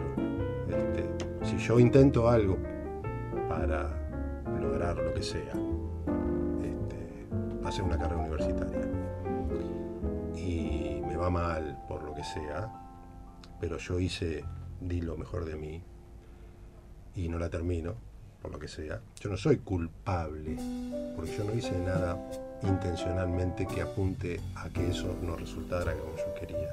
Pero sí soy responsable. ¿Por qué? Porque las acciones que tomé estaban en mis manos. Entonces esa distinción es muy importante. Pasa que nosotros tenemos pegado claro, responsabilidad, culpabilidad. claro. Y eso hay que separarlo. Por eso nadie quiere ser responsable de nada en, en ningún lado. Porque ser responsable implica ser culpable. O potencialmente. Pasó algo malo. ¿Quién es el responsable? Ramiro. Ah, es culpa, es que sigue es culpa tuya. Está, está asociado una cosa con la otra. Y no necesariamente. Sí, sí, no, no, evidentemente tiene, tiene que ver eso también. Sí, sí. Y, y- y esto que decía eh, recién Gaby pasa, o sea, eh, yo a veces veo mucha gente viviendo la vida del otro y no su propia vida.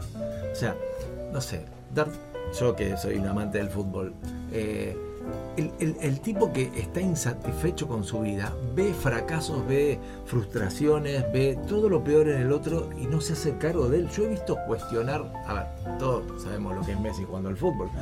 O sea, hablando, hablando de Messi como un fracasado, yo digo, si eso es fracaso, dámelo, yo lo, lo- lo compro mañana mismo, ¿entendés? O sea, el tipo no sabe sacar un lateral en el fútbol, porque vos lo ves jugando y no sabe sacar un lateral, y habla de Messi como un fracasado. Yo digo, algo nos pasa, o sea, o, el tipo que le va bien, eh, ¿cuál, es, cuál, es, ¿cuál es la.? No, bueno, algo habrá hecho, habrá afanado a alguien. Yo creo que hay algo que nos pasó, en algún momento algo se rompió. Y voy a dar un ejemplo. Mi viejo, inmigrante italiano, imagínate, vivió todas las necesidades que te puedas imaginar en pre, eh, durante y posguerra.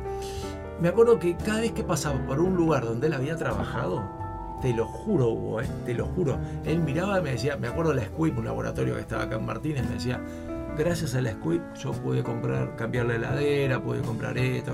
Pasamos por otro lugar donde laburaba en la fábrica, yo gracias a tal cosa. Digo, ¿entendés? El, el amor y el reconocimiento por alguien que le dio laburo y pudo hacerlo.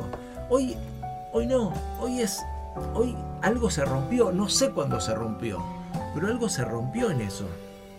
Es como, no, por culpa de ellos yo no crezco, por culpa de... No estoy, no estoy hablando de, de- de ningún tema partidario. Digo, hay algo que nos pasó en esto, ¿no? De dejar de ser protagonistas a...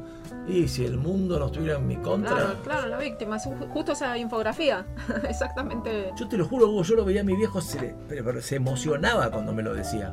Me decía, gracias a ellos, yo, yo le decía, oye papi, pero vos también laburaste, porque siempre uno, viste, salía en defensa del protagonista. Y me decía, no, no, sí, pero ellos me dejaron la posibilidad de hacerlo.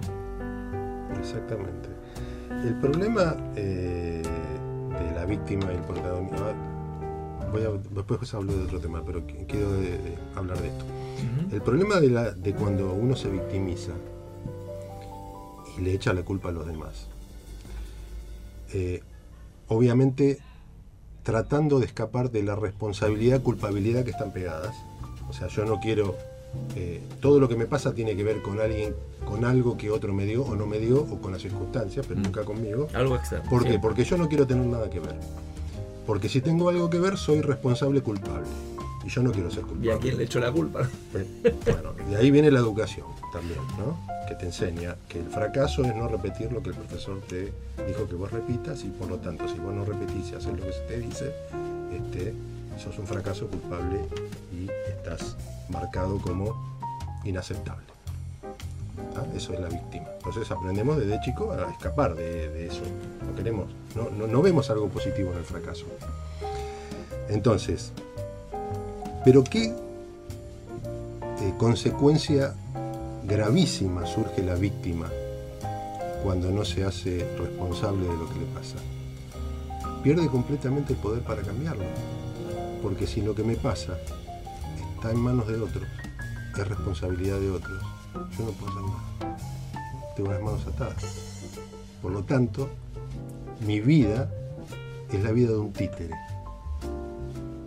que depende de los hilos que otros muevan o dejen de mover. Y así vivimos. Pero una cosita chiquita, vos recién dijiste la víctima, la víctima es de él mismo, no la víctima de un tercero. No, no, la, víct- la víctima como posición, Sí, sí, sí, la- sí. como Tal posición cual, de todo lo que me pasa. a eso tiene- me refiero, claro, no, claro. no, no, no la víctima de que alguien Sí, le hizo sí, algo. exactamente, O sea, claro. Es la ponerse en la posición de víctima en el sentido de que todo lo que me pasa tiene que ver con alguien que, que, que hizo, que no hizo, que dejó de hacer o que me dio, que no me dio. Esa posición. Eh, cuando uno se pone en esa posición, eh, obviamente escapa de la responsabilidad y culpabilidad, nadie me va a retar. Eh, fíjate el, el chico adulto, de vuelta, el adulto comportándose como un niño, evitando que, que alguien lo rete. Pero eh, al, tener, al poner la responsabilidad sobre su propia vida en manos de otros, pierde él su propia capacidad para cambiarlo en su propia vida. Mirá si mi vida dependiera de todo lo que vos haces, Mike. O sea, de lo que vos haces depende mi vida. Claro. ¿Y yo qué poder tengo sobre mi vida? Ninguno. Soy un títere Claro, la de, claro, soy un títere de lo que vos hagas o dejes de hacer. Y esto lo podemos ver sin este, que esto implique una desvalorización de, por ejemplo, las protestas sociales, eh, de la gente muy humilde que realmente necesita tal vez ayuda, todo lo que sea, no vamos a poner en cuestionamiento eso, pero voy a ir a la actitud de esas personas. Esa actitud toman las personas de que van a mejorar sus vidas si alguien o algo les da o no les da algo. Y más allá de que eso suceda o no, el peor perjuicio que viven esas personas es que le entregan el poder de sus vidas a un tercero. Y ellos no hacen nada, se quedan esperando, sentados a que alguien haga algo o no haga algo por ellos. Y esa es una vida, primero que no es una vida humana como debería ser porque hay que asumir la propia existencia, más allá que alguien te dé o no algo Sí, sí. pero no es una vida que pueda tener un buen este, pronóstico. Sí, sí. Y por eso uno ve que estas, agarré ese ejemplo por agarrarlo, por agarrar miles, uno ve que los este, que reclaman son cada vez más. ¿Por qué? Porque no cuando uno se mete en esa posición de reclamo, no sale. Se queda sentado a la espera de que otro le resuelva los problemas. Así. de todos modos, y siguiendo con este ejemplo, ya que estamos con este ejemplo, de todos modos, esto, al ser una cuestión cultural, no se tiene conciencia de eso, porque de hecho pasa lo que pasó hasta hace muy poco, eh, una representante de estas benefici- una beneficiaria de estos planes, diciendo al que labura es el boludo, y yo que estoy sentada en mi casa por la misma plata del boludo que se levanta a las 5 para ir a trabajar, entonces no hay conciencia, y eso sí es una cuestión enteramente cultural, o sea, no hay, eh, no hay comprensión de eso, entonces es como que viven otra realidad, o sea, ni siquiera es como que se sienten inyectados de la realidad, se sienten como vos sos el boludo que te levantás a las 4, laburás por 60 mil pesos, y yo esos 60 mil pesos los gano así sentada en mi casa mirando como, mirando la tele a las 3 de la tarde la novela. Eh, O sea, esa es la realidad que estamos viviendo, lamentablemente. Y por otro lado, esto que decía Mike, también, eh, eh, también pasa otra cosa. Pasa que la gente mira, lo que decía Mike, mirar la vida del otro, porque es más fácil, y porque también el otro mira la vida ajena, me parece a mí, y las cosas que ve, a ver, este está fallando en esto, este está infeliz en aquello otro, aquel está fallando y se siente frustrado con eso, es como que automáticamente dijera, ah, mi vida está mejor que la del otro. Comparar la vida de uno con el otro, los fracasos del otro, es como que posicionaran la vida de uno más en una situación mejor que la del otro. O sea, en vez de tratar de buscar el bienestar de uno, trabajando desde adentro, es como que mira y compara al otro. Ah, si vos estás así, hecho Claro, porque si al mierda. otro le va bien, te expone a vos. Eh, eh, Claro, exactamente. Entonces, poder ver los fracasos del otro es como decir, ah, mi vida está mejor. Qué triste vivir así, ¿no? Pero, es- pero sucede eso. Obvio. Rolf, ¿usted se tiene que ir? Sí, sí, vamos a un temita musical. ¿Puede ser tan amable? ¿Eh? ¿Puede ser? ¿Eh? Y después seguimos charlando con, con Hugo Landolfi, que la verdad que es un placer escucharlo. ¿eh? Muy, muy lindo. ¿Qué, qué tema vamos a poner, Rolfi, para después volver? ¿Le gusta Flaca de Calamaro? Sí, por supuesto. Ahí está. Ya volvemos, ¿eh? Y ahora que hacemos FM Marín 90.5, lo escuchamos a Calamaro y volvemos enseguida.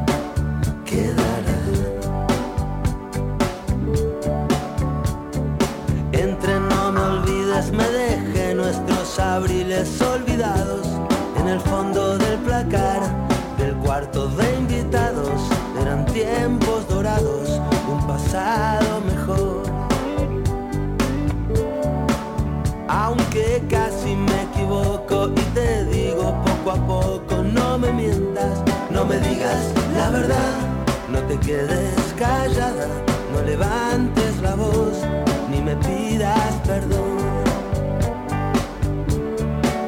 Aunque casi te confieso que también he sido un perro compañero, un perro ideal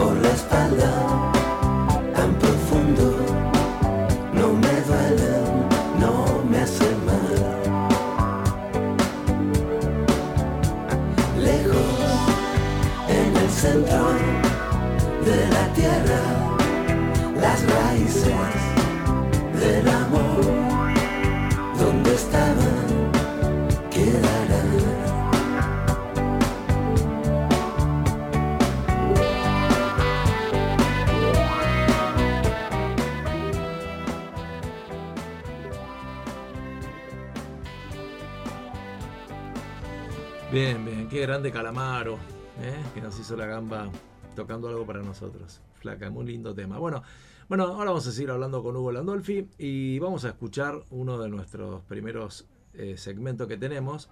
Es que es, de- bueno, tiene que ver con nuestra coach, con Lucía Uteda, que seguramente algo lindo nos va a comentar hoy, algo interesante para pensar y para poder reflexionar. Eh, hoy es un día para pensar un poco y para repensarnos, así que vamos a escucharla a Lucía Uteda a ver qué tiene para contarnos. ¿eh? A ver de qué se trata el segmento de hoy que ella nos regala. Hola Mike, Rolfi, Gaby, es un gusto saludarlos a ustedes y a la audiencia de Y ahora que hacemos en FM Marín 90.5. Mi nombre es Lucía Uteda, soy coach y hoy les quiero compartir una fábula que se llama Los tres filtros de Sócrates. Cuenta que un discípulo de Sócrates llegó muy alterado a la casa de su maestro para avisarle que uno de sus amigos había hablado de él con malicia. Sócrates frenó a su discípulo y le preguntó si había hecho pasar por los tres filtros a eso que le estaba por contar.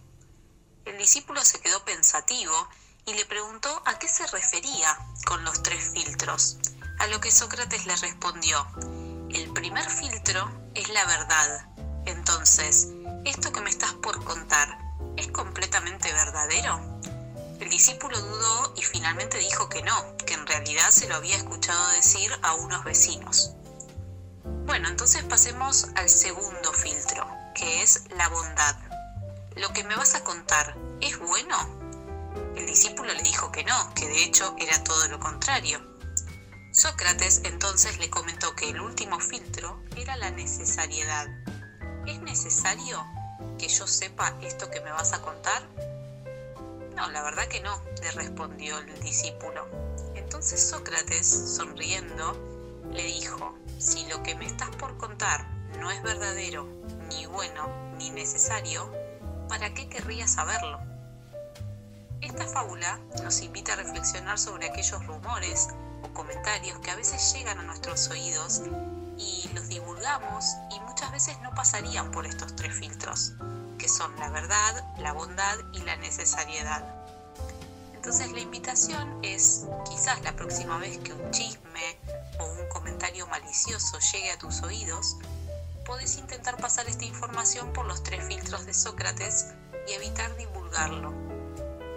Espero que les haya gustado esta historia y los invito a seguirme en Instagram en el perfil arroba lu.uteda.coach si quieren compartirme sus comentarios o reflexiones y ver más contenido relacionado o iniciar un proceso de coaching conmigo. Los saludo y les deseo un excelente fin de semana. Gracias Lucía, Lucía Uteda, ¿eh?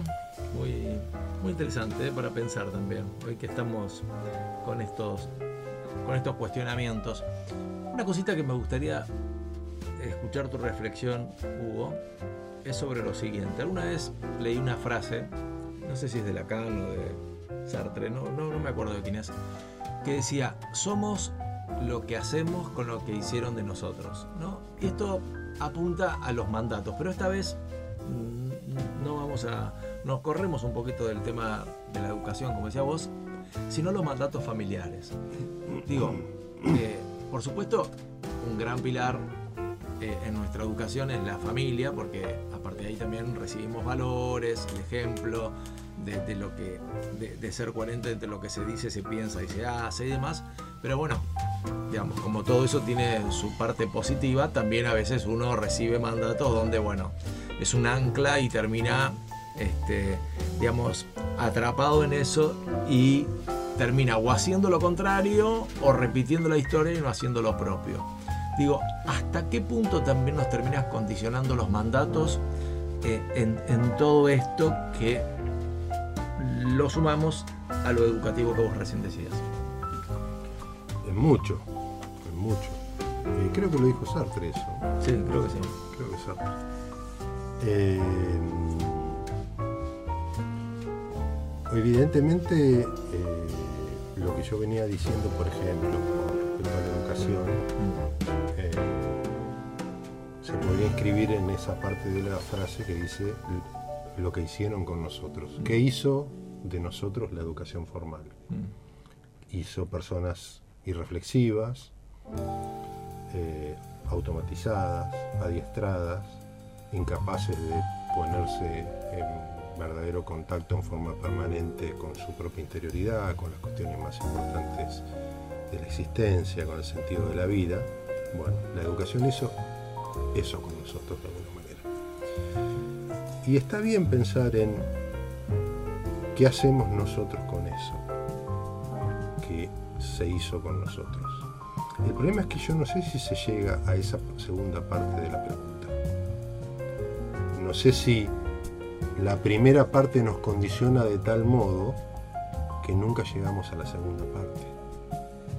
O sea, nunca llegamos a tomar conciencia de que hay algo, de alguna manera, que influyó en nosotros de tal manera que nos impidió y nos impide ser nosotros mismos.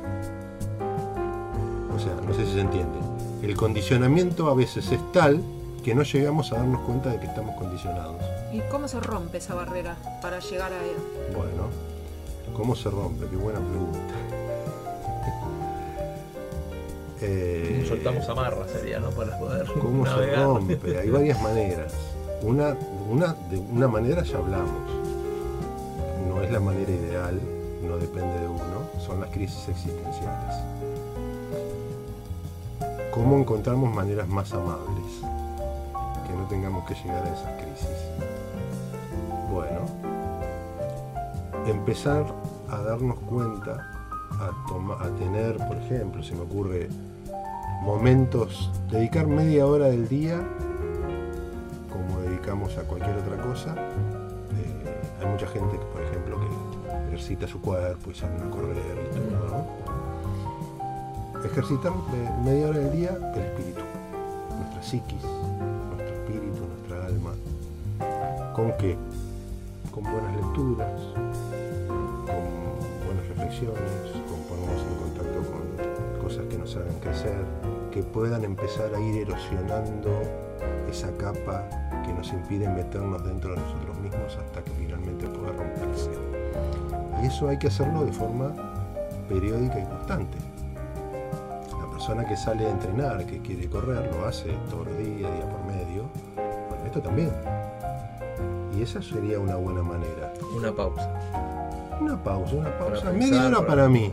Media hora para mí. Media hora para leer, para. No para leer este. qué sé yo, como San Martín cruzó los Andes, que tiene toda la importancia del mundo que quiera tener. No, le estoy quitando relevancia a eso, pero estamos hablando de cuestiones que tienen que ver con la vida personal. Y en ese sentido, como San Martín cruzó los Andes, la verdad no sé si. Pero por ejemplo, empezar a leer un poco de filosofía, leer los filósofos, psicología, cuáles eran sus cuestionamientos.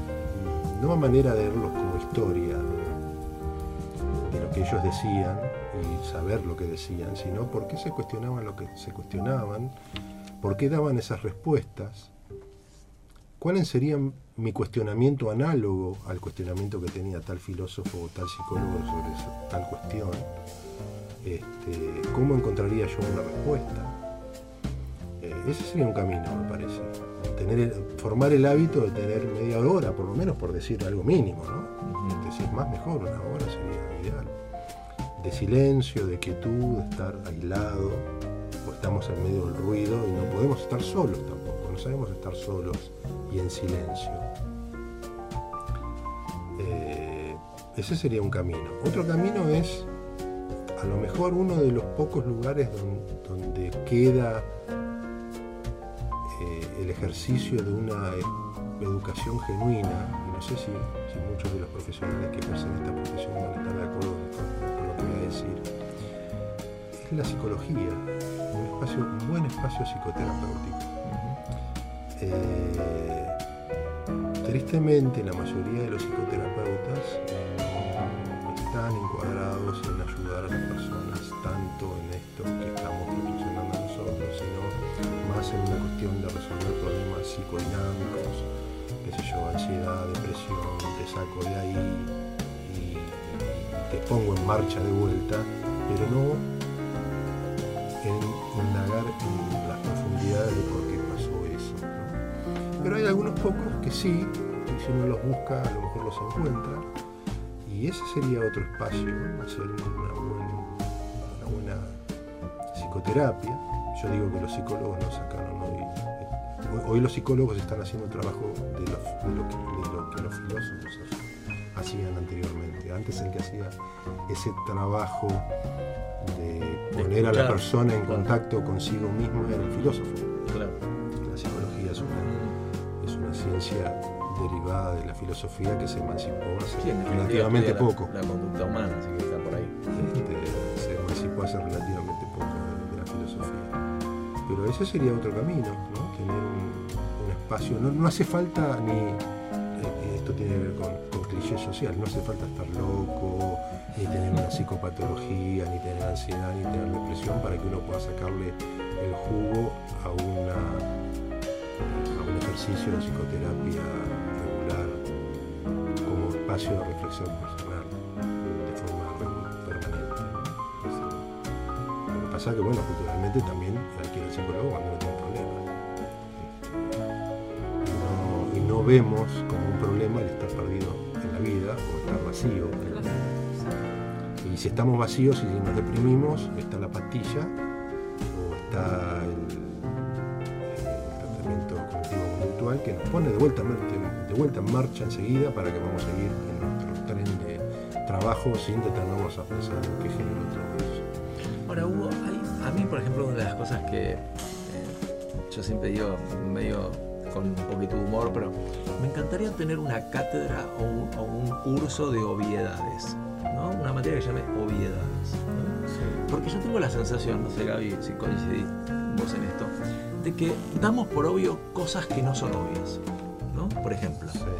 eh, yo noto que no se enseña, digamos, eh, una metodología de estudio en eh, los colegios, por supuesto ni, hablar de primario, secundario, universidad se supone que una- tendría que llegar con alguna metodología.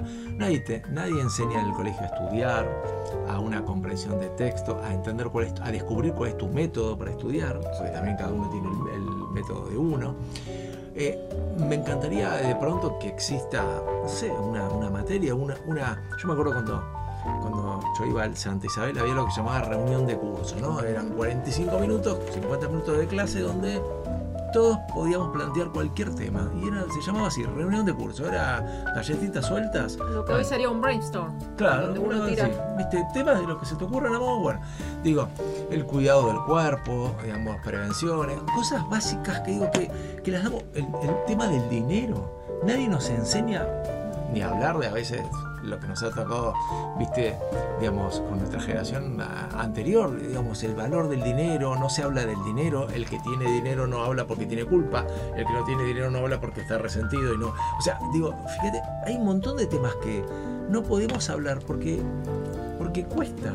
O sea, ¿entendés? Es algo, digo, qué bueno sería ocuparnos de esas obviedades, como vos decías, pensar, pararnos un poco a reflexionar, preguntarle a alguien, che, mirá, eh, ¿qué, qué pensás de esto? Digo, ¿no les parece que estaría bueno empezar desde, desde ese lugar para que las obviedades sean como una base, como columnas para construir lo que viene? Sí, obvio. Eh, sí, sí, lo que vos decís existe, pero existe de forma marginal. O sea, es eh, donde, donde se da eso que vos dijiste, esos espacios se dan como algo, si vos querés llamarle extracurricular, sería lo raro. O sea, vamos, a estudiar todo lo que es en serio y después hacemos esto como para este, rellenar. O sea, no tiene un lugar central. Este, y darle un lugar prioritario a eso, lo que pasa que implicaría que el mismo sistema formal de educación eh, se piense a sí mismo como, como el fracaso que es para ayudar al ser humano a constituirse como ser humano. ¿Y está preparado? Eso es un título. Eso es un título. Ella ya ya hay que- piensa como periodista. Es que terrible título tiró. Claro, ¿Te gustó, no? Sí. es un tema. Yo tengo ¿Puedo decir que va a haber reacción? Lo que pasa que es muy difícil. eh, no- no- no es- esa coraza que nos armamos para no entrar en nosotros mismos hace que nada ingrese. Claro. Es nos, no- nos rodeamos de supuestas certezas para. No, tengo De todo supuestas- claro. de- yo, le, yo le llamo ortopedias existenciales. Qué bueno eso. Es una. Como adentro está vacío, Claro, el, el interior nuestro está vacío. No porque esté vacío, sino porque no lo conocemos. no sabemos qué hay, no hemos indagado, no le hemos echado luz. Entonces es un vacío. Para nosotros es un vacío, no sabemos qué hay. Entonces nosotros somos para nosotros mismos una cáscara. Una cáscara que se va poniendo dura y que necesita de ortopedia. La ortopedia es algo externo. Vamos a suponer que alguien eh, se quiebra una- un hueso de la pierna, Seguro. necesita una ayuda externa, una muleta que es una ortopedia que la- lo ayuda externamente Correcto. y es- es- eh, cumple la función mientras la- el hueso se repara del hueso. Es una ortopedia ósea este. Pero hay ortopedias existenciales. Hay cosas que hacen eso mismo que ayudan a que ese vacío que hay adentro nuestro, que nosotros vemos, que sería como el hueso quebrado, nosotros tenemos el alma quebrada, el interior quebrado. No sabemos qué hay, está roto. Está vacío, sabemos que está vacío, no lo queremos ni mirar. Nos duele, hay dolor, lo tapamos. ¿Con qué lo tapamos? Con estas or- ortopedias existenciales, cosas de afuera que nos arman, nos dan esa fortaleza ficticia, porque la muleta es una fortaleza ficticia porque no es parte de la persona, que nos dan esa fortaleza ficticia para seguir viviendo. ¿Cuáles son esas ortopedias existenciales? Las que venimos hablando de hoy desde que comenzamos. El fútbol. ¿Por qué me aferro a la idea de que River es mejor que Boca, o que Boca es mejor que River, o que Argentina es mejor que Brasil? Eso es una ortopedia existencial, es algo de afuera que me arma a mí para que no me desarme, me pone como una este, estructura, como una muleta de afuera, para que yo pueda, para que yo no pueda sentir el vacío que hay adentro mío. ¿No? Y eso lo puede llevar al trabajo, a lo que tengo, tengo este auto, tengo esta casa, para el que puede tenerla obviamente, tengo esta profesión, soy exitoso en esta profesión, soy exitoso en este deporte. Fíjate que son todas cosas externas, no es nada de la interioridad. Son todas cosas que anestesian. Anestesian. Pero son ortopédicas, Claro. no son parte de la persona. Sí, sí. Qué O sea, no, imagen parte, no son parte medular de la persona, por ahí son parte Qué de la persona. imagen esa. eh, Me gusta. No son parte medular de la persona. sí. Porque si yo, digamos, voy a ser una persona, un ser humano auténticamente humano, si tengo esto o lo otro, o si tengo tal profesión y se me va bien en esta profesión o se me va bien en el deporte, todas cosas externas, estoy condenado. El ser huma- en el ser humano tiene que haber algo que no dependa de todas esas cosas que son este, fluctuantes, que lo pueda constituir como ser humano más allá de todas esas cosas. Es- eso está. Lo que pasa que está vacío, no porque esté vacío, como decía antes, sino porque no lo miramos, no lo construimos, no lo desarrollamos, no le damos luz, no lo hacemos crecer, que es nuestra alma. Es lo que esencialmente somos. Y no le damos de comer a lo que esencialmente somos. Le damos de comer a todas nuestras este, ortopedias existenciales. Y la gente se mata por las ortopedias existenciales. Se mata a la gente a la salida de la cancha de fútbol porque uno de un equipo y otro del otro. Vos fijate la locura. Sí, pero, pero ¿por qué se mata? Porque el otro amenaza la, la constitución existencial de la persona por esa ortopedia. Es como si yo te pateara la muleta. El otro me viene a patear la muleta, pero la muleta existencial. Porque para mí mi existencia depende de que River es el mejor del mundo, o Boca, o el que Sí, sea. sí, sí, sí. Y si vos me venís con que Boca, yo saco un cuchillo y te lo clavo, saco un chumbo y te Porque fíjate que uno de los cantos más eh, despectivos es no existís. Al otro se le canta no existís. No, pero mira esto hasta dónde ha llegado. No hay público visitante en las canchas. Ah, O sea, mirá, ¿te querés una expresión más clara? ¿Por qué? Porque la gente se mata. O sea, se mata por eso. Porque nos pateamos las muletas los unos a otros porque creemos que lo único que somos somos esa muleta. No creemos que tenemos un hueso que es nuestro que se puede sanar y que puede crecer y que puede ser fuerte por sí mismo sin la muleta. Ahora, esa imagen que vos diste, vos fíjate lo- lo- la gravedad que tiene, que es no poder convivir con el otro. Obvio. Es el otro, locos, o sea. el otro, el otro es eh, el otro bajo estos términos. Es, esto lo decía Sartre, que era un pensador ateo. El otro es mi infierno, es lo que me amenaza. O sea, el otro es mi límite. Cuando en realidad, si, si, nosotros nos vamos a pensar, uno cómo crece en la vida, con la diferencia, con el distinto, con el que te tira cosas y vos decís, ah, mira, no había pensado en esto, no había mirado desde este lugar. A ver, yo una vez leí una frase que me, me gustó mucho y dije, "Se- hasta ahora siento que es lo más parecido a la evolución, ¿no? Cuando uno dice que un hombre es uno evolucionado, una mujer, no importa el género, yo digo, esto de, decía algo así como, en la medida que, voltees más prejuicios, tu evolución es aún mayor, ¿no? Y yo creo que algo de eso hay, esto de, de voltear los prejuicios, de, de- aceptar que el otro es distinto, de aprender del otro, de intercambiar, porque en una de esas, entre nosotros tres, cada uno tiene una mirada y de pronto descubrimos la cuarta, que es, es un poquito de cada una o algo distinto y pensamos, ah, mira, pero en realidad empezamos por acá y terminamos, digo, no hay nada más que nos nutre a- como ser humano, es la diferencia. Si todos pensamos igual, imagínate si todos pensáramos igual que Hugo, lo que dice Hugo, ah, yo ya lo sabía, bueno, listo, y co- y, y entonces, ¿cómo crecemos? Claro, pero vos fíjate que la gente tiende a asociarse con aquellos que piensan igual. Mm. El que piensa distinto, no, no. Pero por esto de jugamos a que tenemos todo seguro, entonces no nos cuestionamos nada.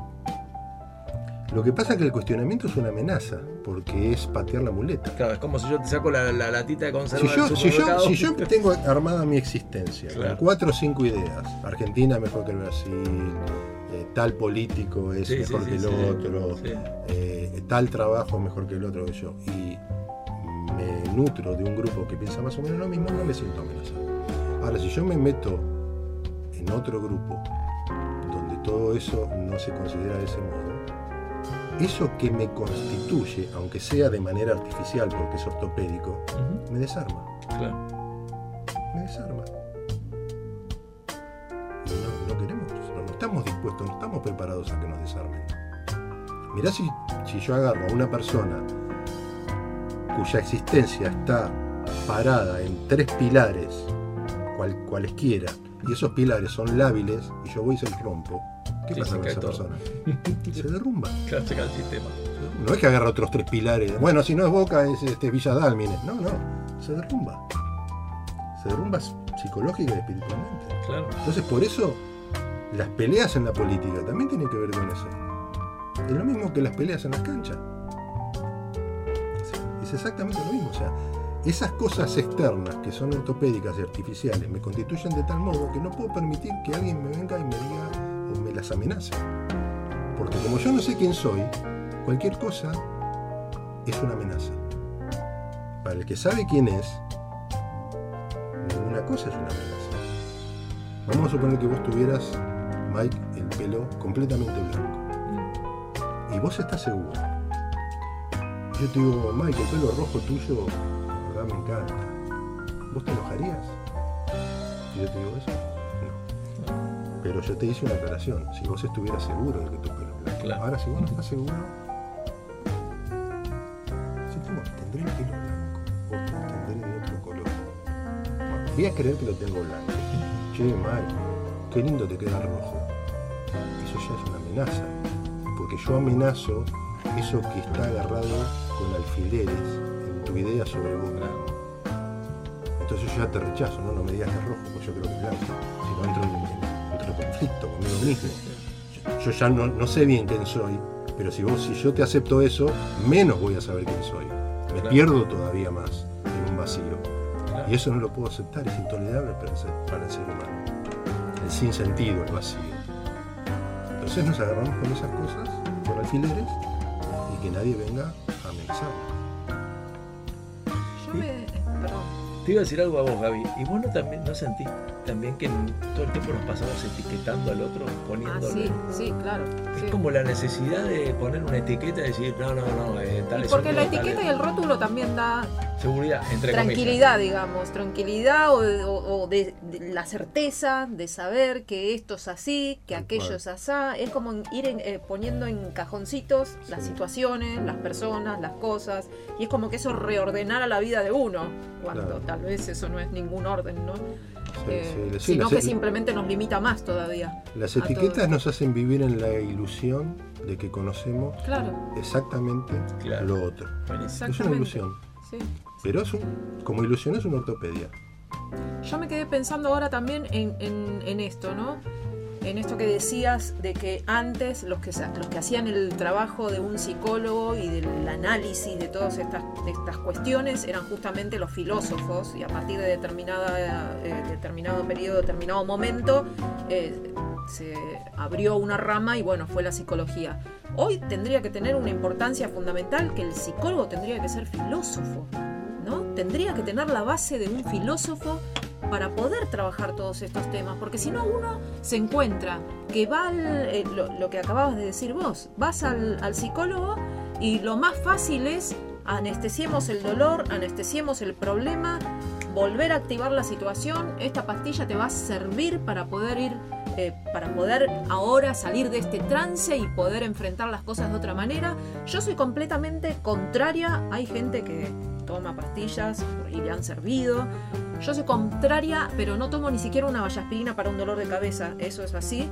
Y en estas cuestiones, cuando he ido, porque yo no tengo ningún problema en decir he ido a un psicólogo, cuando me han dicho, mira, para salir de este trance vos tendrías que estar más tranquila, ¿te parece una pastilla así? No, a mí pegame el masazo, déjame sentir el dolor, pero yo no quiero ningún, ninguna anestesia de nada. O sea, yo soy, prefiero sufrir todo el dolor y sentir el dolor de lo que esté pasando y atravesarlo sintiéndolo y no sentir la anestesia de una pastilla que te deje así, como que está todo lindo, para volver a arrancar. Eso es lo que yo considero, pero no estoy diciendo que quien eh, necesite eh, algo, porque me lo han eh, dicho de alguna manera, no, pero no lo tomes así, sería como un bastón, así me lo han dicho, un bastón momentáneo. Yo digo, no, no quiero bastón, prefiero arrastrarme, pero no quiero bastón, bastón, pero eso no implica que yo esté diciendo que quien acepta el bastón esté equivocado, ¿no?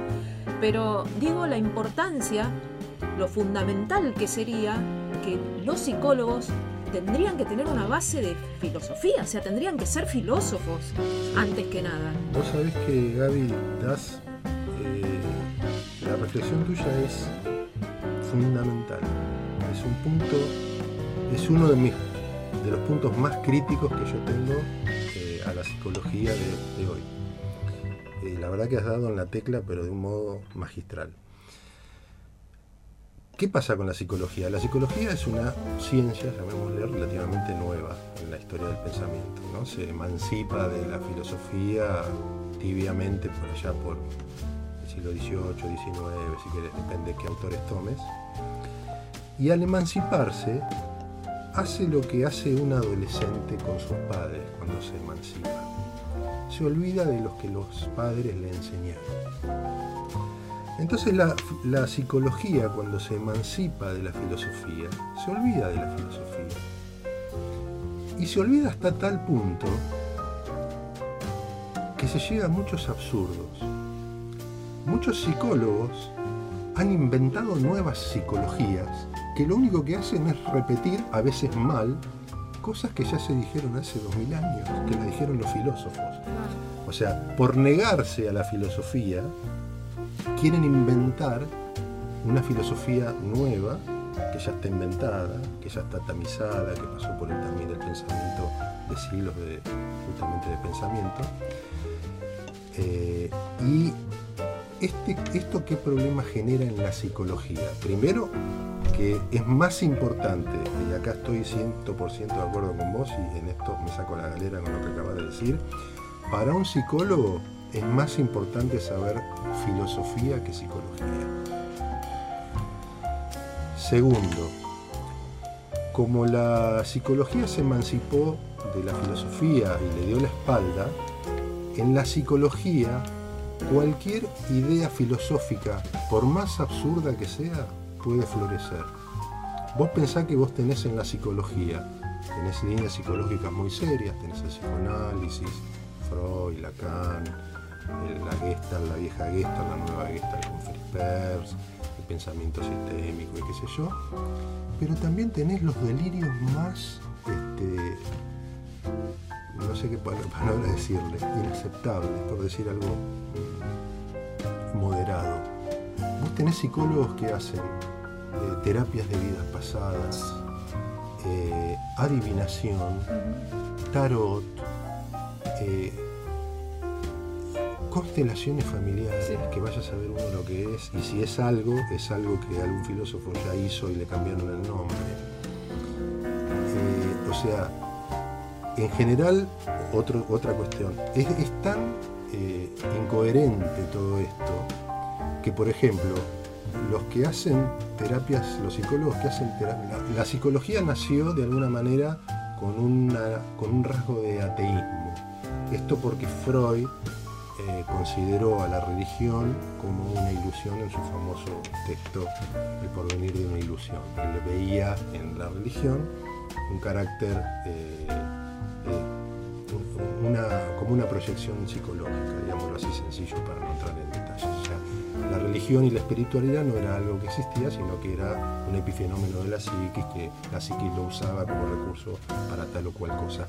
Y eso nutrió a todas las corrientes de psicología, que la mayoría son ateas. Que son ateas significa que son materialistas, o sea que no hay espíritu. Y si no hay espíritu, ¿cómo vas a tener vidas pasadas? O sea, hay psicólogos que son ateos que hacen terapia de vidas pasadas. Es tan absurdo que ni siquiera saben lo que están haciendo. Y te voy a agregar algo más sobre esto. No solamente es más importante para un psicólogo saber más filosofía que psicología, sino que también, más allá de sus creencias y de si es creyente o no, es muy importante el estudio de la teología o del fenómeno religioso como fenómeno eminentemente humano. Estas tres patas deberían ser hoy las tres patas eh, en las cuales debería apoyarse un buen psicólogo, un buen psicoterapeuta, y lamentablemente la mayoría apenas, apenas si saca un poquito de, buen gusto en la psicología, porque ni siquiera la psicología conocen, y si conocen, conocen una sola escuela y mal. Y las escuelas de psicología la verdad que dan pena lo que enseñan, la mayoría eh, forman este tipo de psicólogos la verdad que la mayoría tristemente eh, y esto no es nada contra la profesión sino contra la falta de formación integral que debería tener un psicólogo más que ayudar a las personas lo, las, las- perjudican y una cosa sobre lo que vos dijiste de la medicación. Eh, lo que vos decís está muy bien es tu elección está perfecto. Eh, pero el ser humano, como es un ser humano que tiene una composición biológica, si vos querés psicológico, mental y espiritual, hay enfermedades mentales que tienen un sesgo más biológico. Eh, y en ese sentido, a veces las medicaciones son importantes. Obviamente que el profesional deberá ver, eso lo maneja la psiquiatría, o sea, de que los psicólogos no medican. Eh, pero en algunas psicopatologías eh, que de, de- de base más biológica, la medicación es importante porque restablece un equilibrio que en la biología de la persona está des- desequilibrado. Eso se acompaña después con psicoterapia y con otras cosas, este, pero no es algo que siempre te va a dejar. Y a veces eh, un poco refiriéndome a lo que dijiste vos, cuando uno se quiebra una pierna, a veces necesita por un tiempo una muleta. ¿Para qué? El hueso se suelde bien. Pero no para vivir con la muleta, con la muleta de Claro, forma claro, ahí está el problema y Y eso es muy personal. O sea, hay gente que, por ahí vos no, por ahí vos sos una persona fuerte, de psiqui fuerte, y no lo necesitas, pero por ahí hay otros que sí, que por, por momentos necesitan una muleta para poder sobrellevar algo que les está pesando demasiado, hasta que eso, mientras se trabaja lo otro, no como dijiste vos, es la pastilla y nada más, no. Es la muleta mientras se cura el hueso es la pastilla mientras trabajo sobre lo que generó el conflicto que me llevó a tomar la pastilla. Porque si es la pastilla solamente, como trabaja la medicina, especialmente la de las obras sociales y prepagas, que por disminuir costos solamente quieren resolver rápido y afuera, pastilla y que empieza de vuelta a producir y no es el camino. A mí me resulta apasionante eh, la filosofía, me parece que, que- genera digamos, disparadores y, una invitación al pensamiento que es maravilloso. Y la sensación que tengo es que para, digamos, para la gran mayoría es como algo inalcanzable, ¿no? Como si alguien te dijera, no, filosofía, te dice, no, ¿cómo, cómo consumo todo esto, no? O sea, ¿qué, qué me gustaría que, que sugieras para los oyentes, para, para los que quieran acercarse y perderle ese miedo a la filosofía? No sé, dos o tres libros que sean sencillos y que la gente pueda decir, mira, si entras por acá, eh, quizás pueda resultarte atractivo y, pierdas ese miedo. Viste que a veces pasa que, que vos decís, no, pero ¿cómo le va a entrar? No tengo ni idea, voy a agarrar un autor, no sé cómo. Digo, ¿hay algo de eso que se pueda sugerir como un puente hacia, hacia la posibilidad de animarse a meterse en ese terreno? Eh, el, el mejor modo de... eh, O te- otro- te, voy a, te voy a dar una buena noticia. Todos nacemos filósofos. El ser humano es esencialmente filósofo. Porque ¿qué es ser filósofo? No profesor de filosofía. Sí, sí, sí, sí. ¿Qué es ser filósofo? Ser filósofo es plantearse, o sea, uno nace, Mm. uno es- arrojado a la existencia, diría Heidegger. Los, los filósofos tienen esa frase tan linda. A veces Otro que- título, Gaby. Sí, no, eso es de Heidegger, ¿no? arrojado a la existencia. Un, día te, un día te enteraste que estabas existiendo. Un día tomamos conciencia. Saliste de la cada- panza y. No, no, no, pero no, eh, no, no es cuando saliste de la panza, Ah, ah, es cuando te diste cuenta. Ah, ah. Un día te diste cuenta de que, que sos, que, que estás existiendo. Está bien. Este, eso a Heidegger lo llama arrojarse, arrojado a la existencia. ¿no? Un día te diste cuenta de que existís. Y el trabajo Perdón. El trabajo del. ¿Ahí llama algún filósofo? Por ahí, No, no, no, no, no. no. Este, por ahí va a ser una Es, es crítica. una alarma que suena. Perdón. Este, no, no, algún psicólogo, algún Sí, psicólogo, algún psicólogo. La Asociación de Psicólogos acá del Distrito 15 de San Sí, Isidro ¿qué están, están todos sacando por están diciendo que los psicólogos tienen que tener. La calle Rivadavia. Este, eh, decía, bueno, que todos nacemos psicólogos, eh, psicólogos, era, filósofos, porque ser filósofo es, una vez que uno toma conciencia de que existe, de que es, ser filósofo es reflexionar sobre eso. Y eso nos cabe a todos, es la primera reflexión del ser humano. Es quién soy, de dónde vengo, por qué existo y podría no haber existido. Como dijo un filósofo, ¿por qué existe el ser y no más bien la nada? ¿Por qué existo? ¿A dónde voy? Somos naturalmente filósofos. O sea, no es que... Lo que pasa que nos... La educación formal y la cultura y todo eso nos, este, podó esa parte nuestra. Nos podó la parte filosófica y la parte científica, la parte investigativa. Eso que tienen los chicos de desarmar, de investigar. Estamos podados. Pero es algo que está en nuestra esencia. Entonces no es algo que hay que, hay que ir a buscar como si fuera algo externo. Como si estuviera allá afuera. Es parte de nuestra esencia la filosofía. Por ahí despertarlo.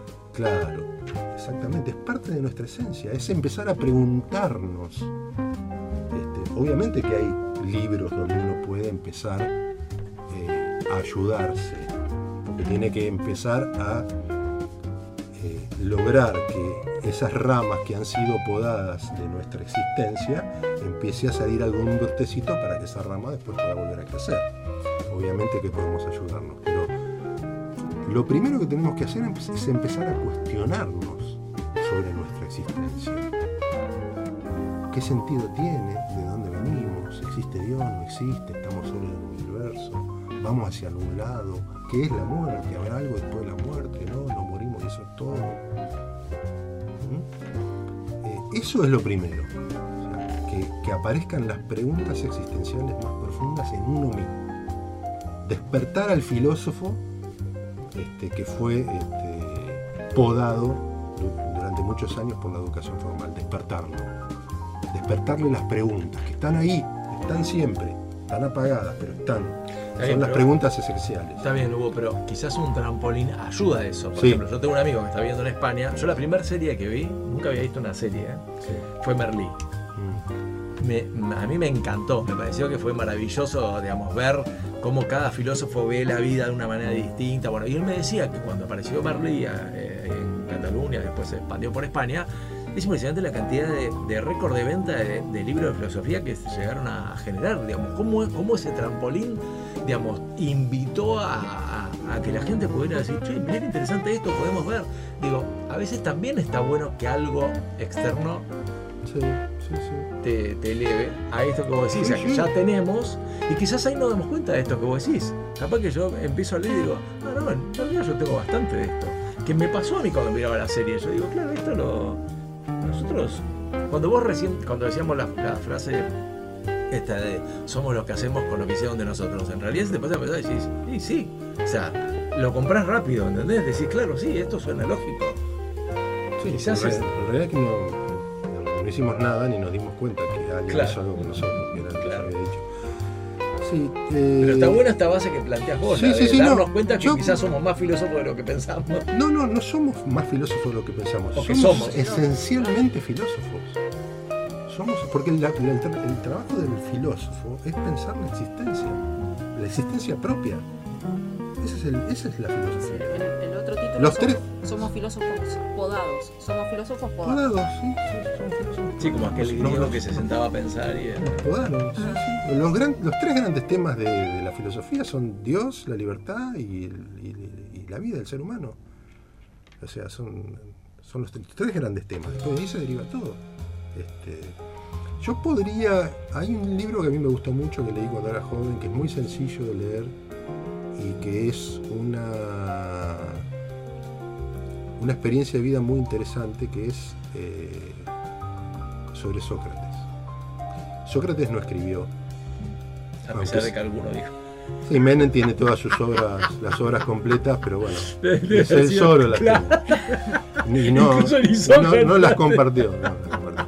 No, lo que pasa es que el, el- el error es entendible porque mm, Platón, que era el que escribió, discípulo de Sócrates, eh, escribía diálogos.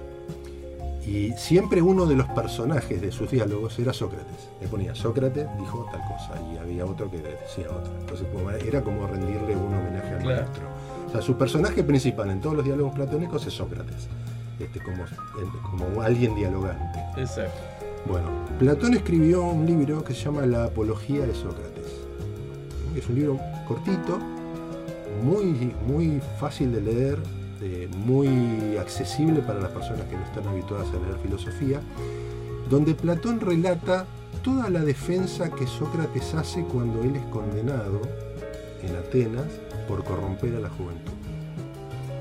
Entonces es, es muy interesante porque es como Platón explica eh, todo lo que Sócrates piensa respecto a la acusación que le hacen, a cómo él se defiende y a todos los valores morales que hay implícitos ahí y al ejemplo de vida que hay implícito ahí porque a él le, le dan a elegir entre el exilio y la muerte y él elige la muerte. ¿eh? Y es muy interesante este libro. Eh, muy sencillo de leer, muy relativamente corto Mira qué bien.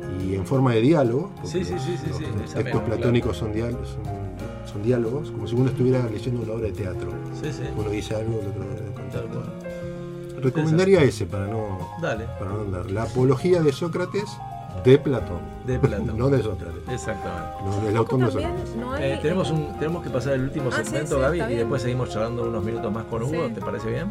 Bueno, ahora vamos a, vamos a escuchar a nuestra dermatóloga también, eh, que, de, de cabecera, que nos ayuda muchísimo, a Luz Espirito, que siempre tiene semana tras semana un pequeño segmento donde nos, nos tira alguna sugerencia, algo para tener en cuenta y demás, así que la, vamos a escuchar a Luz eh, un- unos minutos y después seguimos hablando con Hugo Landolfi. Hola, buenas tardes a todos. Mike, Gaby, Rolfi. Hoy vamos a hablar de rosácea, una enfermedad crónica que da esos cachetes y nariz colorados que tan comúnmente vemos y seguramente algún oyente o algún familiar de ellos los padece. La palabra rosácea viene del latín, quiere decir rojo. Se produce una congestión de la cara y la, padece mucha gente. Pocos saben que se puede prevenir su progresión hacia etapas avanzadas. Aparece generalmente entre los 30 y 50 años, tanto en hombres como mujeres, predominando en las pieles claras, fototipos 1 y 2. Existen factores desencadenantes muy diversos que se recomienda evitar en la medida de lo posible, siendo también parte del tratamiento.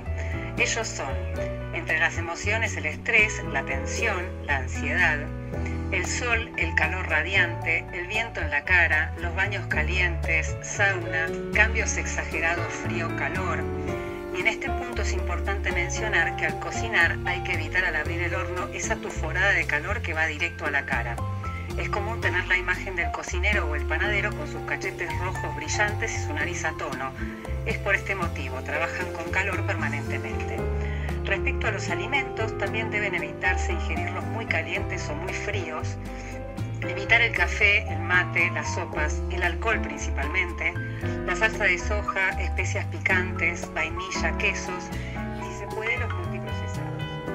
Todo lo ingerido que esté a alta temperatura lo que produce es una estimulación de un centro termorregulador que se encuentra en el cuello cerca de la carótida.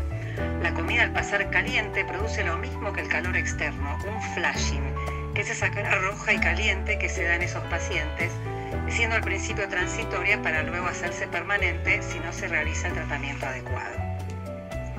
Otros factores son el ejercicio, la menopausia, por eso muchas mujeres debutan con rosácea alrededor de la quinta década, los corticoides tópicos, medicamentos vasodilatadores y tos crónica. También es probable que exista una relación entre la rosácea y una bacteria que se encuentra en el estómago que se llama Helicobacter pylori y se asocia a gastritis. Les explico esto porque los pacientes que tengan cachetes rojos y acidez sería recomendable que además de consultar al dermatólogo, consulten también con un gastroenterólogo para que determine o no la existencia de esa bacteria y su consecuente tratamiento. La evolución de la rosácea en los casos no tratados es hacia mejillas, nariz y mentón congestionados, colorados, luego se pueden agregar telangiectasias que se ven como pequeñas liñitas rojas y son vasos sanguíneos, puede haber granitos de pus, puntos negros y en casos muy infrecuentes, por suerte, predominando en hombres, esas narices con nódulos globosas como si un empedrado en la piel que se denomina rinofima. Un caso muy conocido y grave es el del banquero estadounidense JP Morgan, que no quería ni que le tomaran fotografías cuando estaba en este estadio de la enfermedad. Afortunadamente en la actualidad existen muchos tratamientos para prevenir la enfermedad y las escuelas estéticas. Como siempre agradecida con ustedes por este espacio, soy la doctora Luz Espíritu, matrícula nacional 102169. Les mando un beso grande, lindo fin de semana. Hasta el próximo viernes. Gracias Luz, gracias, ¿eh? Qué bueno, qué bueno aprender de, algunas cosas que, que, desconocemos también, ¿no? Gaby, vos ibas a comentarle algo a Hugo. Sí, por un lado una acotación, un, un, una reflexión y sí. por otro lado una pregunta. Eh, también hay un, un, alto porcentaje todavía en la gente que tiene como un combo, un mix un poco de, de, prejuicio, un poco de temor, un poco de desconocimiento, como que todo eso mezclado en una olla se hace ese, esa mezcla rara, que también hace como que se le baje el valor a la filosofía, porque yo por ahí me parece también que hay mucho de decir, uh, filosofar es cosa, una boludez, digamos, o no, ¿qué me voy a poner a, leer filosofía? Que no tengo tiempo para perder, eh, mejor me dedico a leer otra cosa que sea más productiva. Me parece que hay bastante de eso también todavía. Eh, más allá de decir, no, yo no voy a entender este tema de filosofía o es demasiado para mí, hay mucho todavía de lo otro, de restarle valor a la filosofía. Y bueno, y en eso derivamos que restándole valor a la filosofía no vaya de la mano con la psicología, que es tan importante esto de trabajar los problemas realmente desde la base, desde adentro mismo. Eso como una suerte de reflexión y no sé si la compartís vos. Sí, sí. Y por otro lado, la, si querés hacer alguna acotación después de eso, está perfecto. Y por otro lado, eh, una pregunta. ¿Existe el destino y se construye el destino o esto no es tan así? Eh, empiezo por el final. Ah, depende qué entendemos por destino. Lo que se habla, ¿viste? No, el destino lo construís vos mismo, el destino.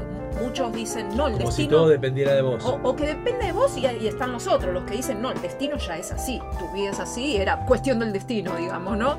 Entonces, ¿existe un destino? ¿Se construye el destino? Bueno, hay, hay, una pregunta previa a esa, que, de la cual depende la respuesta de esa pregunta. Es si existe Dios o no. Bueno, entonces va a haber distintas respuestas, ¿no? Exactamente, o sea, si una persona, eh, una persona atea va a responder, el destino va a ser una cosa completamente distinta a una persona creyente. ¿Por qué? Porque para una persona creyente, Dios es un Dios creador que me ha creado. Como parte de un plan. Como parte de un plan. Uh -huh como parte de un plan providencial, providente, eh, como gobernante de esa creación, eh, en el, gobernante en el buen sentido. Sí, sí. Eh, gobernar quiere decir conducir a cada uno hacia su propio fin, hacia aquello para lo que fue hecho, para lo que fue creado. Y en ese sentido Dios gobierna su creación para el creyente. Y en ese sentido, para el creyente, el destino, si vos querés, es el plan de- que Dios tiene para cada una de sus criaturas. Para un ateo, para alguien que no, no es creyente, el destino es lo que le parece. Es completamente arbitrario, por lo tanto, eh, no hay destino. Porque si es arbitrario, no hay destino. Esto lo decía muy bien eh, muchos este, hay muchos filósofos ateos y, escritores. Eh, Camus, Albert Camus, a mí me gusta mucho, este, decía que era ateo. eh, que para un ateo da lo mismo cuidar enfermos que salir a asesinar gente. O sea, al no haber un absoluto, no- al no haber un plan absoluto eh, impuesto por alguien, es, en definitiva, lo que cuenta es lo que a mí me parezca, y como lo que a mí me parece es arbitrario, cualquier cosa da lo mismo. Tanto cuidar enfermo- enfermos como salir a masacrar gente con una ametralladora. Esto decía Camus. Y Sartre lo decía también de otro modo. Sartre decía este, que el hombre es una pasión inútil. ¿no? O sea, vivimos una vida como si fuera importante, apasionados, haciendo cosas, tratando de construir un destino, pero no hay destino, es inútil, porque es arbitrario, porque me lo inventé yo. Mm. Y como me lo inventé yo, no tiene ningún valor, porque eh, nada- no hay nada que lo sustente. Y cualquiera se puede construir cualquiera, y cuando todo es así, nada se sostiene por sí mismo. Entonces, la vida es una pasión inútil para el ateo. Entonces, el destino es, por eso te decía que había una, una pregunta previa, para el creyente una cosa, para el ateo otra. Clarísimo. ¿eh? Claro. Y en lo otro compartís un poco. Lo, lo otro totalmente, sí, sí, totalmente de acuerdo. O sea, sí, ahí no tendría mucho más para decir. Este, no se me ocurre la verdad nada para agregar, me parece que lo dijiste vos. Perfecto. De los filósofos que has leído, eh, Hugo, ¿hay alguien que te haya volado la cabeza que diga, no, esto es un, antes y un después, digamos, que, que te haya generado como una revolución interna en cuanto a, a la mirada que tenés de... de- Sí, sí. Lo- lo- los grandes filósofos, eh, todos son, han sido importantes. Los grandes filósofos, más allá de que uno pueda estar de acuerdo o no. Eh, los grandes filósofos, eh, todos son, tienen un pensamiento denso y profundo. Eso no quiere decir que a todas las personas les caigan de, de igual manera los distintos filósofos. Lógico, claro, tal cual. No, para mí, Santo Tomás de Aquino, por ejemplo.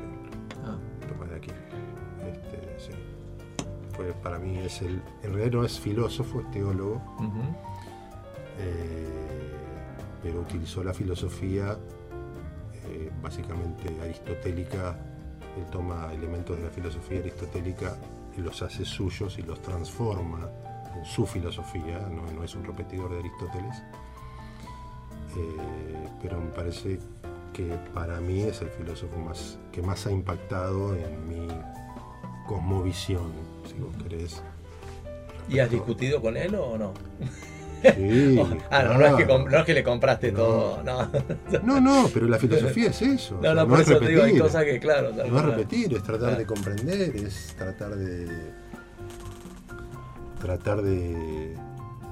de entender los cuestionamientos del filósofo, del teólogo en este caso, y cómo ese cuestionamiento puede ser también mío, pero no porque es copiado, sino porque yo también como ser humano tengo ese mismo cuestionamiento Claro. y cómo yo le encuentro una respuesta que no necesariamente tiene que ser la respuesta que él dio, a- a- que, se, que él se dio a sí mismo. Puede ser parecida, puede estar este, estimulada por su respuesta, pero no necesariamente tiene que ser la misma. Claro. en ese sentido, sí. Eh, Porque eso es la filosofía. La filosofía no es repetir, no es la, la escuela, como entendemos la escuela, Sí, como sí, yo no, no, expliqué cual, que es la escuela. O sea, que dijo este, que dijo el otro. Que es el hombre, el hombre es tal cosa, que es el hombre. Todos repetimos que es el hombre, no. Que soy yo. Este, y esa Tal respuesta cual. no me la puede dar nadie, salvo yo mismo. Tal cual. Bueno, llegamos al final, Gaby. Sí, con 500 preguntas, ¿no? Pero Y bueno, qué sé yo, pero, pero Bueno, pero dos horas es pensando, ¿eh? Dos horas, ¿eh? Es un número. La filosofía es más preguntas que respuestas. Sí, Uno si empieza a filosofar cuando empieza a, a llenarse de preguntas. Sí.